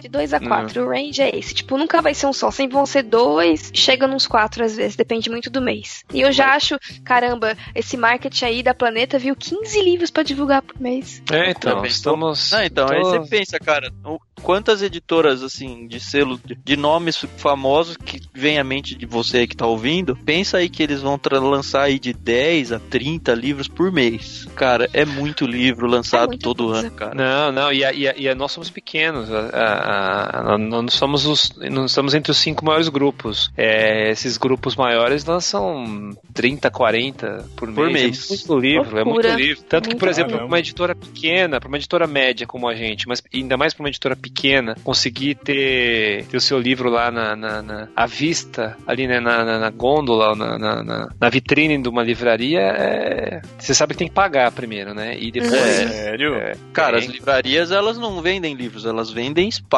publicitário. Esse é o negócio delas. Pra além daquele desconto que eu falei, elas ainda vendem espaço. Sabe aquela revistinha da Saraiva que tem que eles entregam pros clientes com os livros ali? Ali é caro pra caramba, já que talvez tenha informações ali dado que ela é da área aí. Na cultura também tem, né? A revistinha da cultura. Sim, sim. sim. Tu- tu- é, tudo isso é, é publicidade. E, a- e as editoras têm que ter toda uma preocupação com o relacionamento com essas grandes editoras, porque é bem isso, né? Conseguir um Caramba. espacinho que dá uma visibilidade, isso garante muita coisa. É, por exemplo, com a NVT, que é a Bíblia que a gente lançou, essa era uma preocupação muito grande, que a gente tivesse a maior visibilidade possível. Visibilidade. Porque isso conta bastante. Olha, Caramba. vocês conseguiram, hein? Parabéns que vocês conseguiram, hein? Esses dias É. eu fui aqui, esses dias eu fui numa farmácia aqui perto de casa comprar um, um remédio e tinha uma, um uma, uma gôndola lá só de NVT. A mundo tá. Onde ela. Eu tô né? zoando, tô Onde zoando, ela pode, ela se enfia. Eu acho que a farmácia não, mas aeroporto a gente tá, tipo, qualquer canto que você vai, você vai achar um livro da mundo. Cara, e é isso, você vai vender livro se você enfiar ele na cara da pessoa. Exato. Ó, Exato. só pra vocês terem uma noção, a editora Batista Regular tem como meta conseguir lançar um livro por mês e a gente ainda tá longe disso, porque, enfim, é caro a produção, a gente tem pouca gente e a gente realmente não consegue comportar o tamanho do, da coisa. Uma das coisas que, que eu fiquei, né, muito maravilhada, talvez porque eu tenha vindo de agência, né, em que é praticamente uma pastelaria, em que as coisas vão sendo jogadas na sua cara durante o dia pra você resolver, é a questão da- do planejamento editorial mesmo de uma editora, né? E que, pra vocês terem noção, a gente tem noção clara, assim, dos próximos lançamentos, sei lá, do ano que vem até, né? Caramba. Claro que pode mudar, mas assim, você já tem esse controle sendo feito, né? A, É, a a máquina girando. É, então, a máquina girando, que tá entrando, que tá na mão do cara da tradução, que tá na mão da revisão, que tá na mão da capa, e sobe livro, desce livro, né? Isso é uma coisa bem legal. Aí assim, essas coisas que já estão em vista, já tem um planejamento em, em- em relação à tendência, já tem alguma coisa relacionada a isso? Sim, ou é simplesmente um planejamento X, assim, ah, vai lançar tal livro, ou, ou vai lançar tal livro porque ano que vem a gente quer ter a tendência que vai estar em alta tal assunto e a gente vai lançar isso. Então, não, existe uma pesquisa para que isso seja escolhido. Tanto é que é por isso que a gente não sai falando à torta à direita. Existe toda um- uma política de não fale com isso, nem com seus amiguinhos, entendeu? Uhum. Porque é o seu bem isso. concorrente ouve, né? É, é super estratégico mesmo. Os livros que a gente lança, o mês que a gente lança, quando ele sai do catálogo, tem muito livro que é adiado, o livro que sobe, depende muito também, por exemplo, a gente que trabalha com autor internacional, se ele vai estar por aqui, então é interessante o livro dele estar por aqui quando ele tá por aqui também. Então, às vezes, o livro sobe por isso. Então envolve, muito, envolve muitas coisas, né? E, as- e eu já vi sair livro e entrar livro, porque foi adequado ou não, né? Esse de plano editorial também, às vezes, por exemplo, não sei se a Mundo Cristão faz isso, né? Mas às vezes essas tretas teológicas na internet é porque o próximo mês vai ter um assunto, já, né? Começa a fazer essas tretas aí. Ah, isso é tá de A sacanagem. gente não planta nada não, tá? É Sério isso? Ético. A cara eu Cara, não duvido, não. Não duvido. vídeo, meu. Eu Tudo também, cara. eu também não duvido de nada, viu? Esse mundo, gente, é uma podreira. Olha, eu não posso contar metade do que eu sei. Não, mas lá no mundo isso é muito tranquilo. Cara, e é apaixonante esse universo, cara. É muito legal, cara. Você conhece pessoas, você conhece autores, você descobre coisas. Você vê legal, coisas sensacionais chato. Dos outros, sabe? É muito legal, cara. É, porque afinal, afinal os autores são pessoas, né, cara? E Pois é, e eles podem ser chatos Olha. legais. imagina que o ego deve ser chato, não? De que tipos É, de pessoa? tem, tem autor e autor, cara. Peculiares, né? São pessoas peculiares. Peculiares, né? extravagantes. Ai, Deus. Extravagante. Mas olha, os youtubers sim, então, continuam, continuam vendendo um pouquinho, porque eles, eles é, despertaram uma coisa interessante que é, era um paradigma, né? Vai vender youtuber, o cara faz sucesso na internet e vai voltar. Vai voltar, né? Vai, vai regredir para um, pra uma mídia impressa, escrita. Mas sabe qual que é o fenômeno? Os lançamentos. Isso, é, faz muito evento de lançamento nas livrarias e a moçada vai, compra o livro. Nem sei se lê no final, mas fica três horas na fila Sei lá, né? Vê ele. Pra poder tirar foto, pegar autógrafo e é um, é um fenômeno interessante. E, e esse ano também, isso a Planeta fez muito bem, é, foi o ano dos pensadores pop, né? A gente lançou aí vários livros aí, o Cortella, lançamos também o livro do Luiz Felipe Pondé e, e que tá, entrou na moda aí os filósofos pop. Isso. Os pensadores pop. Agora, Cara, 2017, sabe Deus o que, qual vai ser a moda do ano, né? Temos que ver de moda, é igual estilista. É engraçado esse negócio aí de, desses filósofos pop aí, que isso tem meio que cara de religião, né? Então é meio que o mercado religioso crescendo. Porque são as pessoas em busca de resposta para as perguntas de suas vidas. né? As pessoas estão atrás disso. E os filósofos meio que têm oferecido essa resposta e por isso esse mercado tem crescido. E não deixa de ter um cunho religioso, cara. Eu vejo isso muito como religião. É, num certo sentido é mesmo. Só tem. a- É. a- a- os sábios têm que discernir quem são os cegos guiando os cegos e quem são ah, os verdadeiros sábios destilando sabedoria, né? É, esse- esses dias eu peguei um. Eu, eu recebi no Instagram até. Foi até. Foi até. Era publicidade no Instagram. Aí tava Teatro Mágico, Momento Musical e Cortella, Momento Filosófico. Aí eu falei, cara, isso aqui é um culto secular, pô. Vai ter louvor e depois a palavra. é, verdade. Cara, mas, mas é bem interessante, viu, cara? Porque faz umas perguntas. Porque eu acho que o, o, o pelo, pelo menos desmonta uma falsa sabedoria em muitos casos, né? Esses filósofos pop aí. É bem interessante.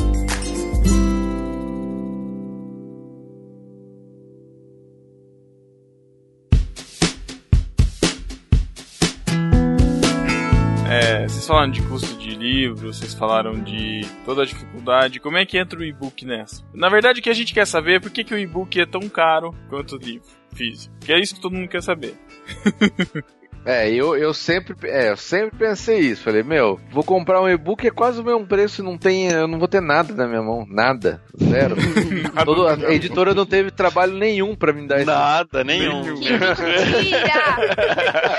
Olha isso. Olha isso. Você Pensando trabalha na bastante com Para que não tem gráfica, ela teve exatamente todo o mesmo trabalho que ela sempre tem. Só Exatamente. que em vez de mandar pra gráfica, ela mandou pra alguém que converteu com um arquivo. Ó, é, a pessoa que, a pessoa que fez a, anotou aí os percentuais vai lembrar que eu falei que a gráfica, a gráfica custa aí 15 a 20%. O problema do, do e-book é que é, o- é onde o autor ganha mais. O direito de autor que um autor costuma ganhar 10, 12%, é quando é e-book ele ganha 20, 25. Então, na, na verdade, a editora ganha o, o mesmo porque ela acaba pagando mais pro, pro, pro autor. E o grande, e novamente, o, a grande fatia desse bolo fica com a livraria. Não quer dizer que a livraria esteja nadando em dinheiro, pelo contrário. Um dos grandes problemas desse mercado é que as livrarias, as livrarias pequenas, estão todas quebrando. E as grandes também. Também, né?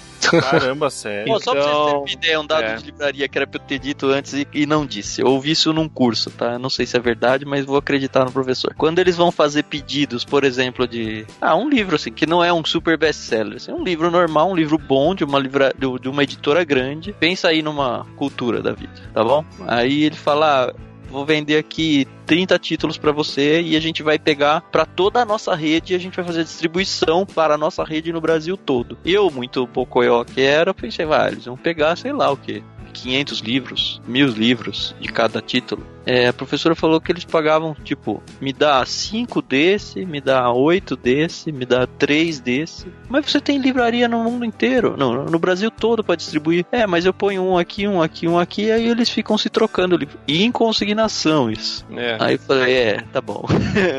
Não, não, é, é um mercado bem difícil mesmo. E, e é por isso que aí a, bom, a Amazon tem muita bala na agulha, né? É, é um- é uma multinacional. O cara, o Bezos lá é um dos homens mais ricos do mundo. O cara tem muito dinheiro. Porque não vende livro, porque ele não ganha dinheiro vendendo livro. Então ele vem e, e pega o livro a quantidade que quiser e aí tem toda a, a capacidade que ele tem para complicar ainda mais esse mercado para as outras livrarias. Então é só por isso que eu tenho uma certa resistência à Amazon. Agora, o, o e-book no, no Brasil e no mundo é, não pegou, né? É, não é uma novidade, já fazem já faz bastante tempo que, tá, que tem o e-book, mas é, nos mercados mais maduros, que, que seria Estados Unidos e Alemanha, o e-book representa em relação ao total de, de livros 10, 12, 15%. Cara, eu achava que tava na Caramba. casa dos 20. Não, é, raspa 20 em algum, em algum segmento. No Brasil, 3, 4%. Caraca. Então, de- dos livros vendidos. Só que o problema é que a maior parte das pessoas que leem e-books não compram e-books, baixam e-book, né? E aí não, não sabemos qual é esse verdadeiro número de leitores de e-books, né? Eu, eu comprei todos que eu tenho. Parabéns, você irá para o céu. Eu, eu comprei meu Kindle. Aham. É, Só. você Só o isso, né? agora. Só o Kindle. Irá para o purgatório. Mas É, então, então. e, tem os, e tem os custos disso, né? Como o Tan falou. É, o nível ele tem que ser convertido. Então, você vai pra uma pessoa que ela vai deixar bonitinho lá, com as notas de rodapé aparecendo quando você clica. A gente também tem, muitas vezes, o custo de ferramenta, porque se a gente quer disponibilizar, por exemplo, a Mundo tem esse, essa política de que, pelo menos tratando-se de lançamento, todo livro que vai, vai ir pra livraria, ele também vai ter uma versão em e-book. Ela não tem uma versão em e-book só na Amazon. Ela tem uma versão em e-book em todas todas as principais plataformas de, de E de poder mudar de plataformas, ela paga mais caro. Ela deixa uma fatia mais caro pra, pra Amazon, né? É, então, fora isso, você tem o custo de ferramenta disso, né? Tem uma pessoa que cuida disso, você tem as ferramentas para que isso chegue ao mesmo tempo em todas essas lojas de e-book, né? Não é uma coisa que, ai, não é que nem subir um vídeo no YouTube, que eu vou lá e subo meu livro, né? Existe, a gente pelo menos trata isso com uma outra empresa para qual a gente manda esse e-book, e ela faz essa distribuição. Tem as questões de negociação de preço, negociação de promoção. Então, é uma coisa que, que demanda custo, né? E, e pessoal também. Tem gente lidando com isso. Então, isso tem que se refletir de alguma forma é, no preço, que é mais barato, no caso da Mundo, é porque é, é difícil, né? Não dá pra você comparar o preço do e-book com o preço do livro em promoção. É o preço full que a gente fecha, é a partir desse preço, o e-book vai ser, sei lá, entre 15 e 20% mais barato do que o livro. Mas você vai ter uma Amazon da vida, uma Saraiva da vida, que vão vender esse livro em promoção. Então, em alguns casos, o e-book vai estar mais caro do que o livro físico. Como é o Tem caso, por exemplo, coisa. de discipulado nesse momento, né? Que o pessoal tava comentando lá no grupo do, do NB Livros que comprou discipulado em papel, né? Que tava mais barato do que em e-book, no caso. E é muito por isso, que a gente não tem como Só- controlar. Só corrigindo já, que é Clube NB, tá? Ai, desculpa, NB Livros é. Seria um bom nome, hein? NB Livros, mais uma Tergentis.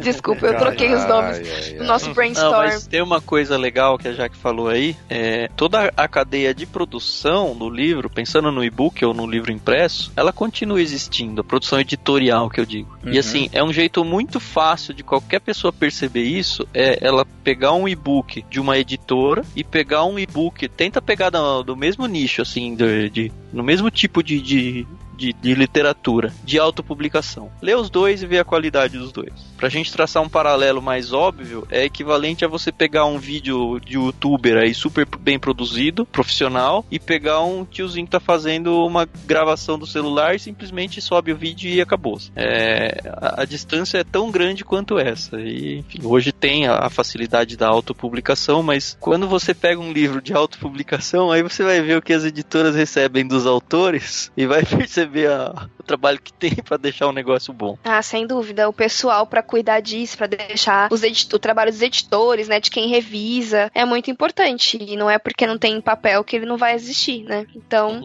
mesmo que é bem isso, então, mesmo que eu lance um livro só em e-book, eu tenho todo esse trabalho, né, Pra entregar aí, um produto de se eu tô qualidade. pensando em vender 3 mil livros, 5 mil livros, eu tenho que diluir esse custo todo nesses 3, 5 mil livros aí. Isso se vender bem. E o povo precisa, né, pôr leite na mesa das crianças, gente. É, Por favor, pagar meus almoços. Pois é, né?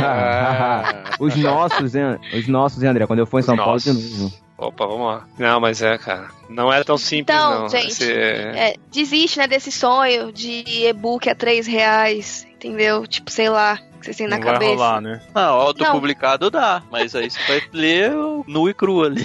É, então você vai pegar uma promoção da Amazon, mas assim, o grosso, gente, né? não- É não tipo, é tipo você ouvir um podcast só o bruto, sem a edição, é isso. Né? Isso, exato. Meu Deus. Isso. Você não tem moral pra falar, não, Thiago, do minhateca.com.br.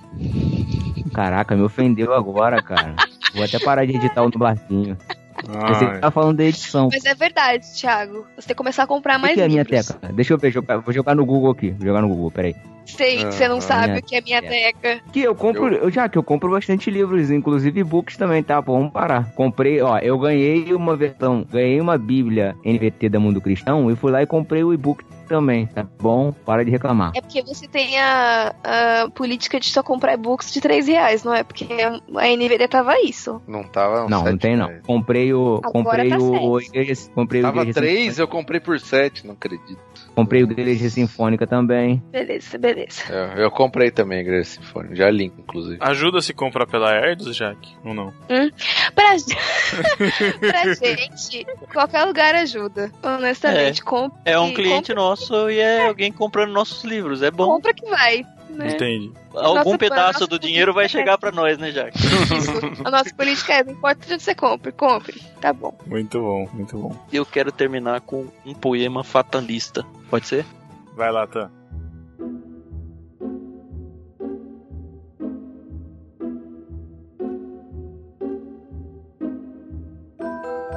Há um espelho que me viu pela última vez. Há uma porta que fechei até o fim do mundo. Entre os livros de minha biblioteca, eu os vejo agora, há alguns que não mais abrirei. É isso. Caramba, Caramba. que da hora. Não é meu, não, tá? Tá nesse livrinho aí, ó. Vou já fazer o Bajabá, não é da editora Batista Regular. Livros demais. Sobre ler, escrever e publicar. Gabriel Zaid. Editora Bom. Sumos Editorial.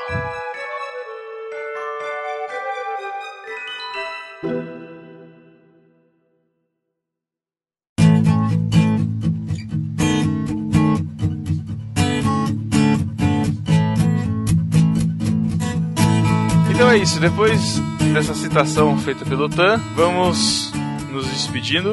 Tan, brigadão por, por ter participado com a gente. Se quiser fazer jabá aí da sua da editora que você trabalha, Eu vou, vou aproveitar, né, cara? Trabalho na maravilhosa editora Batista Regular, que me faz muito feliz. É, não sei quando esse podcast vai ao ar, porque assim nós temos muitas, muitos livros sendo lançados assim muito rapidamente, mas quero crer que um dos nossos últimos livros chama-se Sexo sem mácula, redenção de pecados sexuais e restauração de relacionamentos quebrados. Notem que não tem cinco passos para, aliás, se- Aliás, se Se você for, se você for ler o prefácio, você vai ver que se, é alguma coisa do tipo, se você está procurando cinco passos para resolver suas questões, não, você não vai, não leia esse livro. O que já me faz ganhar esse livro. Mas enfim, eu vou sortear esse livro em nome da editora Batista Regular, né, as pessoas que compartilharem esse podcast nas redes sociais com a hashtag é, edito- EBR. Olha aí, caraca, promoção relâmpago. Que chiquérrimo! Surpresa. Rapaz, Agora a gente é obrigado, né, André, a fazer a mesma É, coisa. a- Assim, se eles fizerem a mesma coisa, claramente vai ser uma cópia e uma. Então não precisa, ser não precisa. Vocês podem mandar um livro pra gente, então, pra ser diferente, né? Tô brincando. Olha só. Valeu, Jaque, também, por ter participado aí. Deixa seu jabá da Mundo Cristão. Muito obrigada pelo convite, muito agradável. Ah, gente, vai lá na Mundo, né? Tem, a gente tem de tudo. Vai ter com certeza alguma coisa, com certeza alguma coisa que vocês vão gostar. Já tem o discipulado, não é mesmo? Que foi foco do primeiro é, Clube NB e a gente tá sorteando. Olha só, tá. Olha aí. a gente tá sorteando livros do discipulado, né? Obras do discipulado lá pelo pelo pelo Clube NB, que é essa Isso. nova tratando no barquinho. Enfim, a gente tem pra todos os gostos. Deem um pulo lá nas nossas redes sociais, curtam tudo e por lá a gente conversa. Olha aí, muito bom. Olha aí. Quem quiser saber da promoção, tem que ouvir lá o Clube NB discipulado. Exato. Exatamente. Seja feliz. André, muito obrigado, cara, por ter participado de novo, por ter contribuído aí com os números e com todo o nosso papo. Valeu, Zaço. E deixa o jabá aí também da, da, da planeta. Vai, planeta. Terra, fogo, água, como é que era? Meu Deus. Ai, ai. Não, obrigado pelo convite. É sempre um prazer falar com vocês. Falar sobre livro também é muito bom. Visitem lá planetadelivros.com.br. Temos de tudo, como a Jaque falou, e um pouquinho mais. Temos coisas mais apimentadas, coisas mais hereges, coisas mais bacanas. Depois você pega o livro do, do, pra se redimir, né? É isso? Exato. Isso. lá, lá tem Kama Sutra, tem mais. Não, mas Pelo amor de Deus. Ah, inclusive temos lá o nosso selo evangélico, Pórtico, lançou alguns livros interessantes. A TV lançou Torre Negra do C.S. Lewis, um, um conto inacabado do. C.S. Lewis, muito bom. É, e estamos lá com Mas o livro para no- no meio, assim? Tem, tem, são vários contos e um deles para no meio. É. Tem um que fica só reticências, tem Caramba. que completar com a solução. É, O é Pedro que tem toque. do autor, vai. né? Meu Deus. Também tem é, www.planetadeagostini.com.br, que são os fascículos colecionáveis. A gente lançou agora uma Millennium Falcon para você ah, montar em 100, 120, acho, edições. Vai ficar a vida Cara. inteira montando. Mas é linda, cara, é enorme. Tá lá na. Ocupa Livraria 100 metros quadrados. É super legal, cara, super legal. Tem várias coisas de Star Wars, enfim. Dá uma olhada no site lá e, e estamos lá na confraria, no barquinho. Só botar o hashtag lá, André Lopes Oficial, e me pedir livro que eu não vou lá. E pedir Pode livro que você almoça com ele, né, na região da Paulista, É. qualquer dia, horário. Isso aí, Fazemos- muito bom. Ele leva a maquininha do cartão, né? Então é isso, pessoal. Muito obrigado, valeu pela participação de vocês aí. E pra você ouvinte, até 15 dias. Valeu, galera. Tchau. Tchau. Tchau. Tchau, pessoal. Tchau.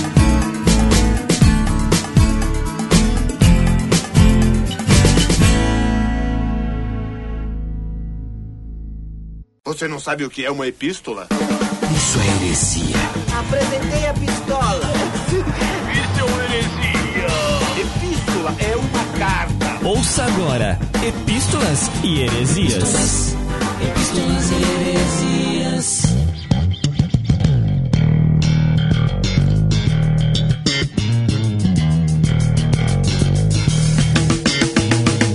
Estamos na leitura das epístolas e heresias do podcast número 122, Expressões Idiomáticas.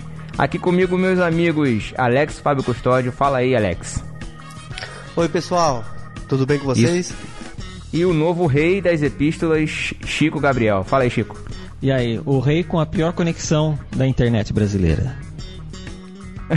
hoje a gente tá sofrendo, né? É, tá difícil hoje. Mais uma epístola com patrocínio de Chico Gabriel, como prometido por ele, ele tá mantendo a promessa. Gosto de ver assim. Já que você tá rosteando e tá gravando, eu que vou ter que editar isso aqui também?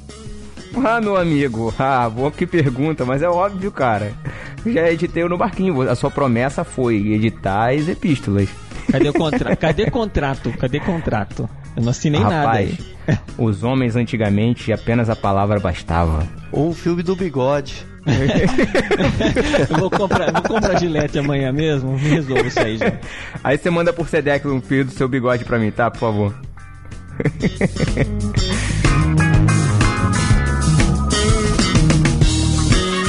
Vamos seguir aqui em frente.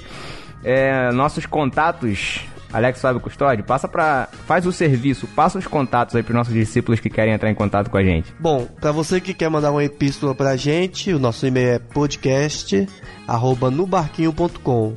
As redes sociais é no barquinho, o Facebook é no barquinho.com barra Facebook, Twitter no barquinho.com barra Twitter, Google Plus. Será que alguém ainda usa isso, hein? Na verdade, será que alguém já usou isso daí, né? É Ótima pergunta, mas tá lá no nubarquinho.com barra G+. E tem o Instagram do Barquinho, que é nubarquinho.com barra Instagram. Instagram. Ah, o que o Thiago falou que ia movimentar e até agora É, não, não. No Instagram tá bombando, cara. Instagram tá bombando, vários seguidores.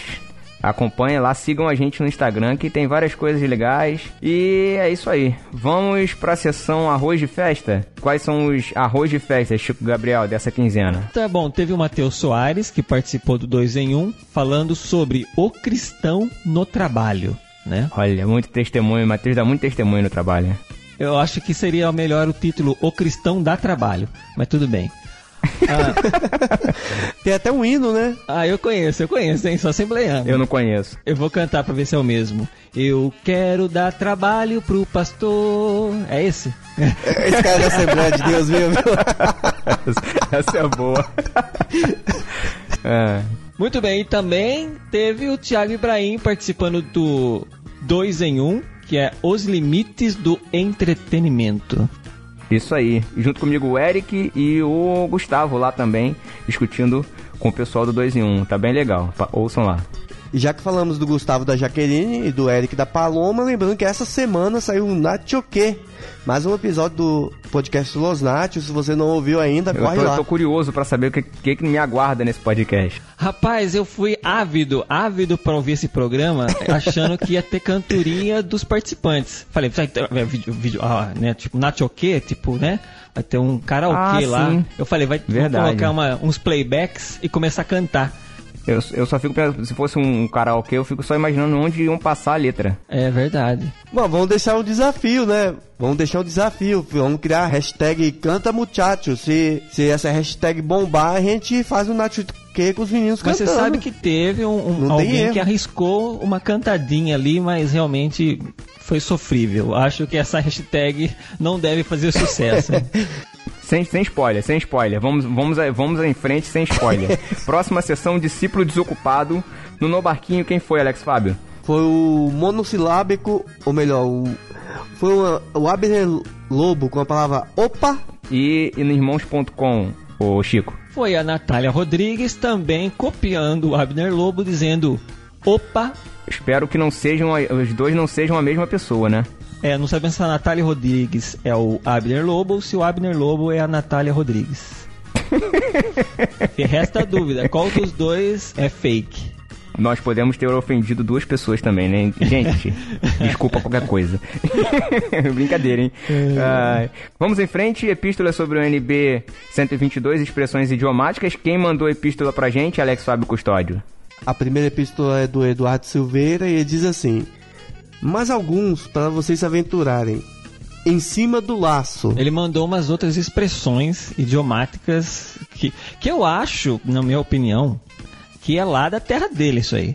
Eu nunca ouvi nada do que tá escrito aí. O, o Eduardo Silveira é lá do sul, né?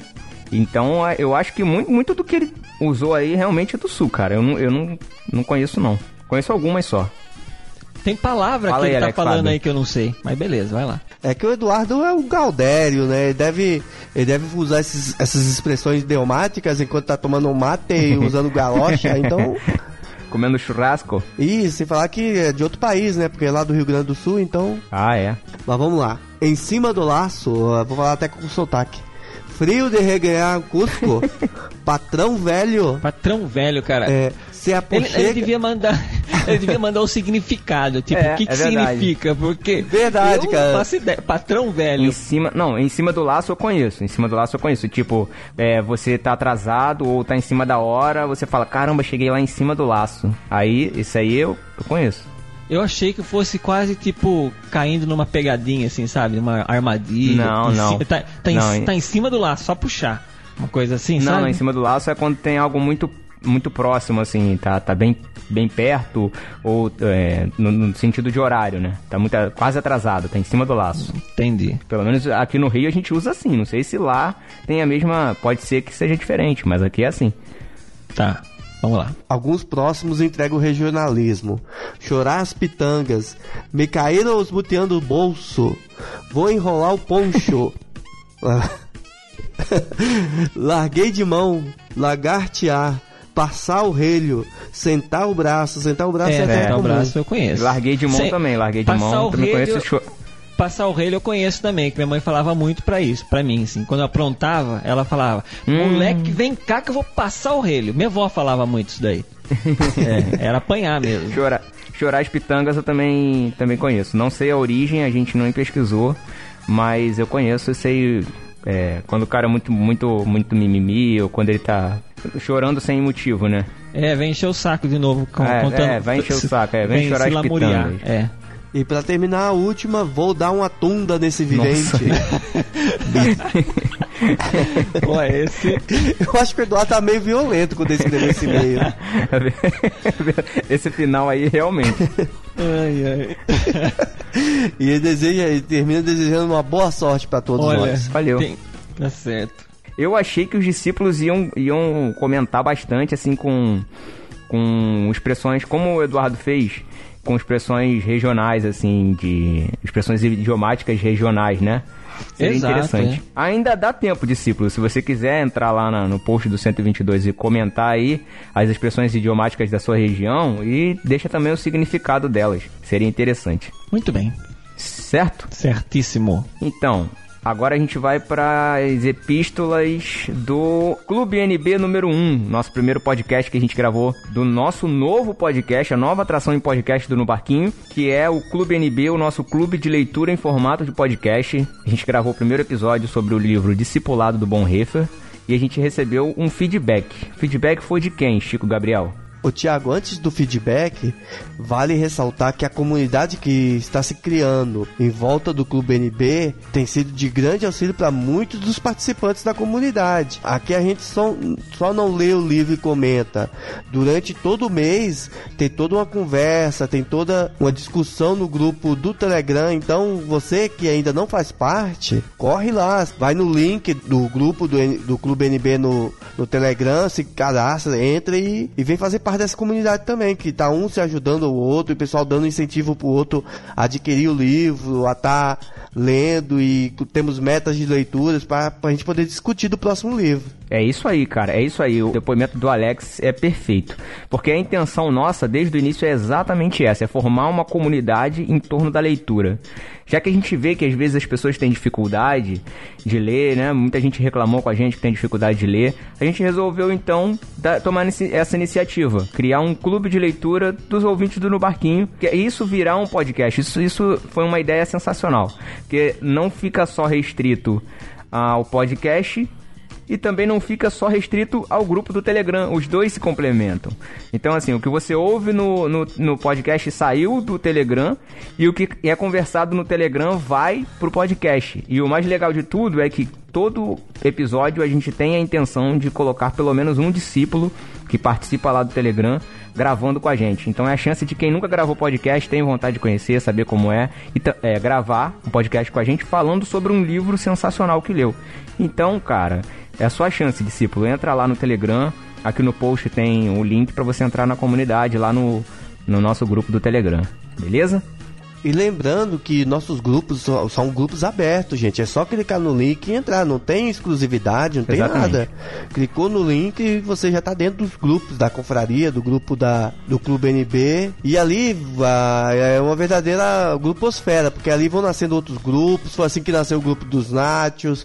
É assim que toda vez que tem um filme diferente, nasce um, um grupo novo desse filme pra gente comentar quem já assistiu. Então é toda uma rede que vai se assim criando. Assim que nasceu um casamento que vai acontecer agora em julho. Pois é. Olha aí que maravilha.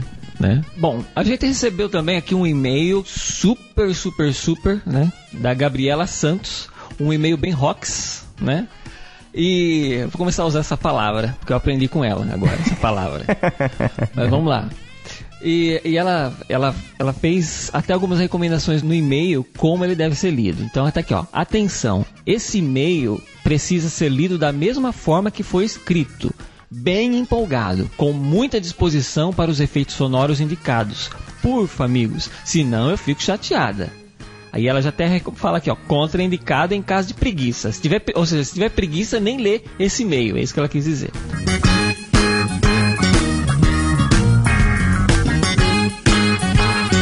Bom dia ao meu leitor. Meu nome é Gabriela. Sou muito fã de vocês. É, ela tá empolgada, tá empolgada, tá empolgada. Inicio pedindo desculpas se sou meio prepotente o assunto onde indico que esse feedback é o melhor. Mas é que eu me empolguei demais com o episódio da vez. Pois ontem mesmo eu recebi a minha caixa de livros, aquelas caixas que se assina e você recebe livros, né? Cujo livro da vez é Você Não Precisa de um Chamado Missionário, do Iago Martins, que fala de uma forma muito legal sobre rufem os tambores, Cadê os tambores? Discipulado.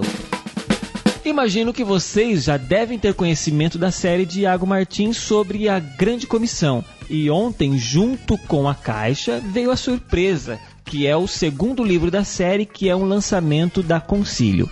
Amei. Mas o que eu vim dizer é que foi muito legal isso tudo. Isso tudo. De ouvir sobre o livro que faz um tempo que eu quero ler por inteiro pois eu gosto muito do Bonhoeffer, que nos alumiou sobre muitas coisas. Em especial, me marcou a graça barata, que alegremente fala que é de graça, mas foi pago por um preço caro. Mas é de graça e acho que o maior barato mesmo é a galera querer a graça, mas não querer servir o dono da graça e viver como ele viveu em pessoa.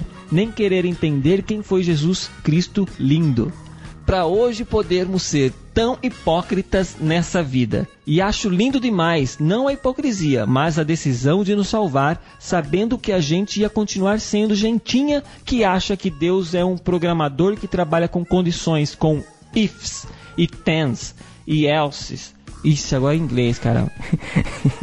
Vai, manda ver, Chico. Eu não sei inglês, eu vou ler mesmo assim. If you do, then you are receive or give or else. If you do, then you'll receive or you give, or else. É, eu não sei. É, acho que é isso aí. Tá, tá bom, tá, tá maneiro, hein? É. Significa que se você fizer, então você vai receber alguma cor, alguma coisa, entendeu? Ah, entendi. Muito obrigado. E como muitos outros, bom, ela faz até um, escreve aqui, Bonhoeffer foi perseguido pela sua fé.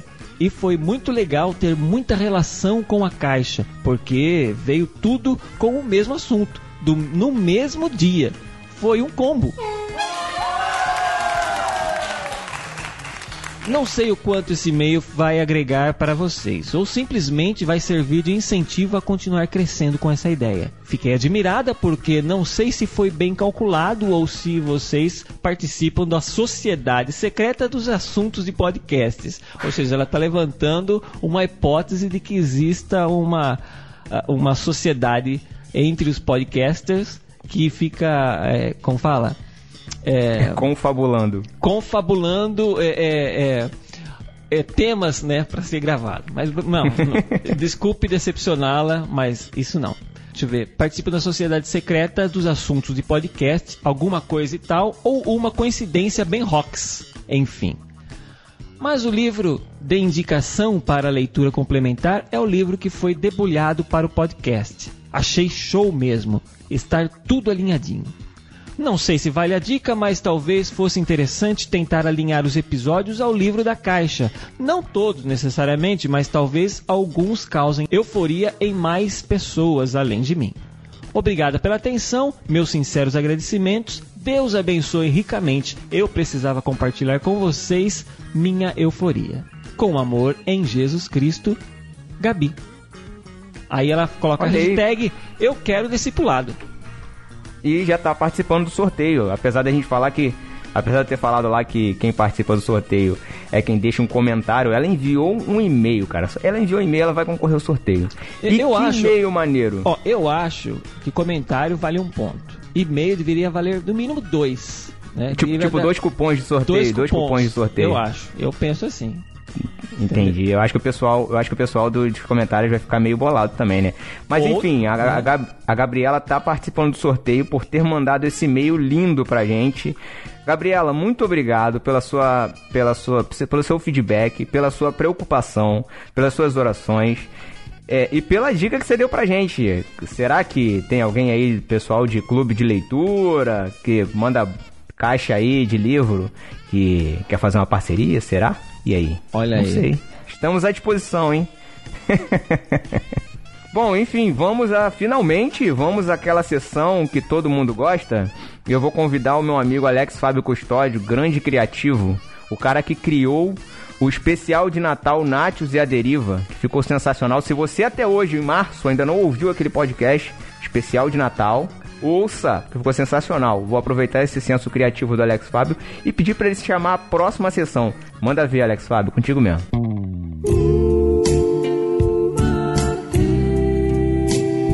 Lá vem ele, todo empolgado, carregando em suas costas uma sacola de livros e distribuindo entre a tripulação para aqueles que aceitam de bom grado receber um beijinho do Mateus como agradecimento. Eu achei que você ia chamar o, o, o André Lopes. Cheio, né? Cheio de livros pra trazendo, pra distribuir, né? Tenho certeza que é o André Lopes. Muito bom.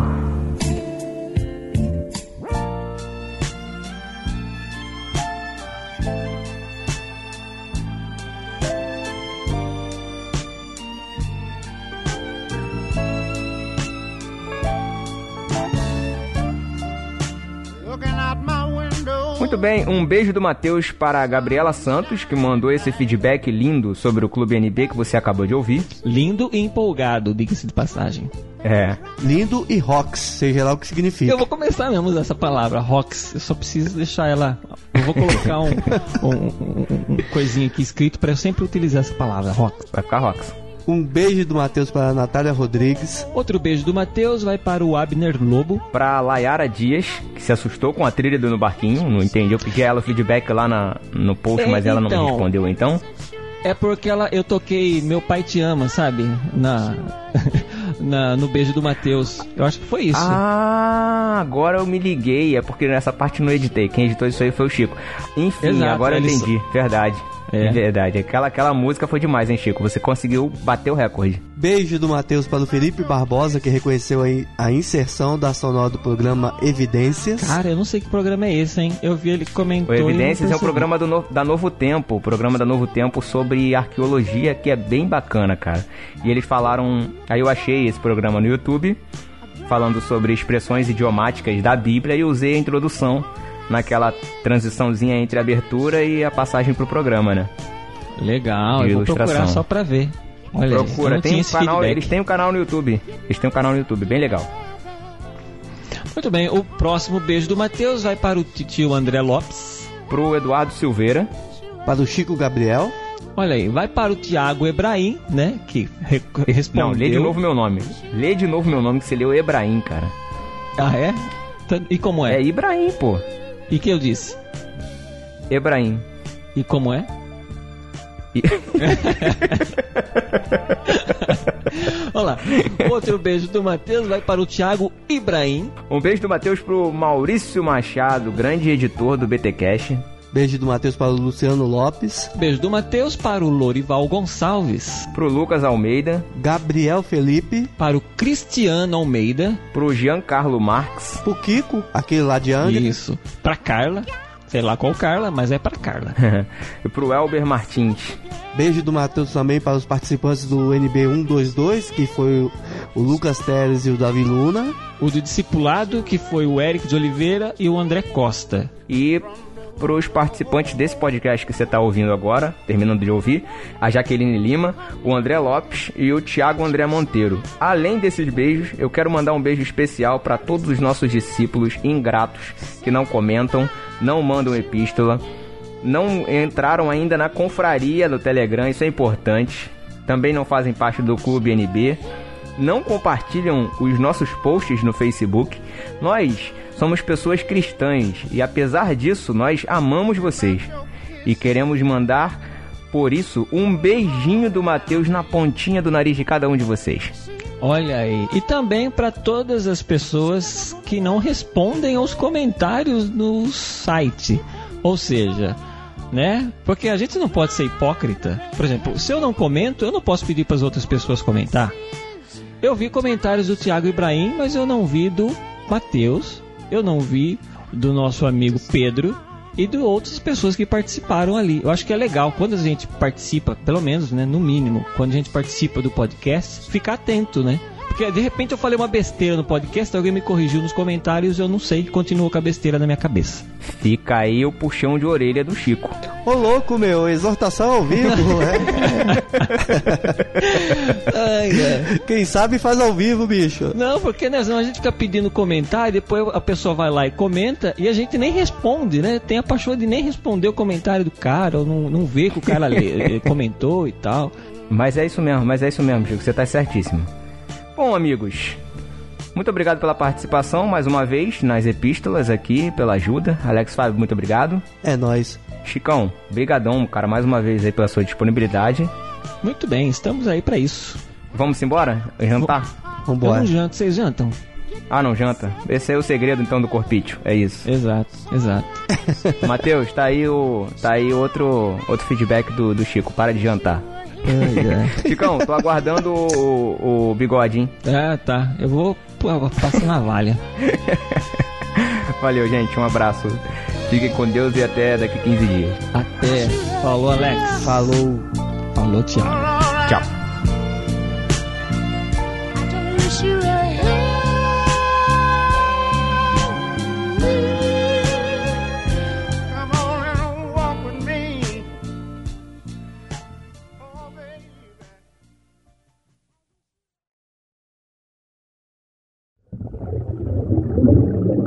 Quer começar então? É bom, né? Só antes de começar, dizer que o nosso objetivo é só o dinheiro mesmo. Isso. O Thiago falou que tá chegando em casa, eu falei pra ele entrar a hora que ele chegar pra gente começar. Isso, isso, vai isso. ficar até amanhã. Vocês vão deixar um buraco depois pra ele falar, eu sou o Ah, Thiago? ele, fa- ele que vai editar, ele se vira. Ô, Thiago, depois você faz um. Aqui é o Thiago. Pera aí, deixa eu falar. Aqui é o Thiago. Isso, beleza. Pronto, podemos prosseguir com o podcast. Matheus, Ridículo. olha o mais, mais respeito, por favor, tá? Obrigado. Ridículo. Seu Mais respeito, por favor. Seu ridículo. Seu ridículo. Ai, da hora. Tá bom.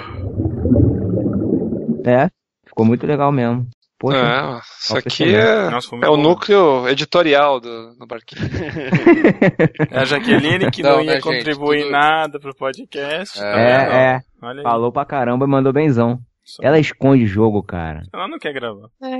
Isso é ridículo. Para com isso, Pedro. que nos permitiu a vida para hoje podermos ser tão hipócritas. Não. Para hoje podermos ser tão hipócritas. Nossa. Para hoje podermos ser tão hipócritas. Nossa, que difícil. Meu Deus. ai, ai para hoje podermos ser. Nossa, agora não vai, peraí.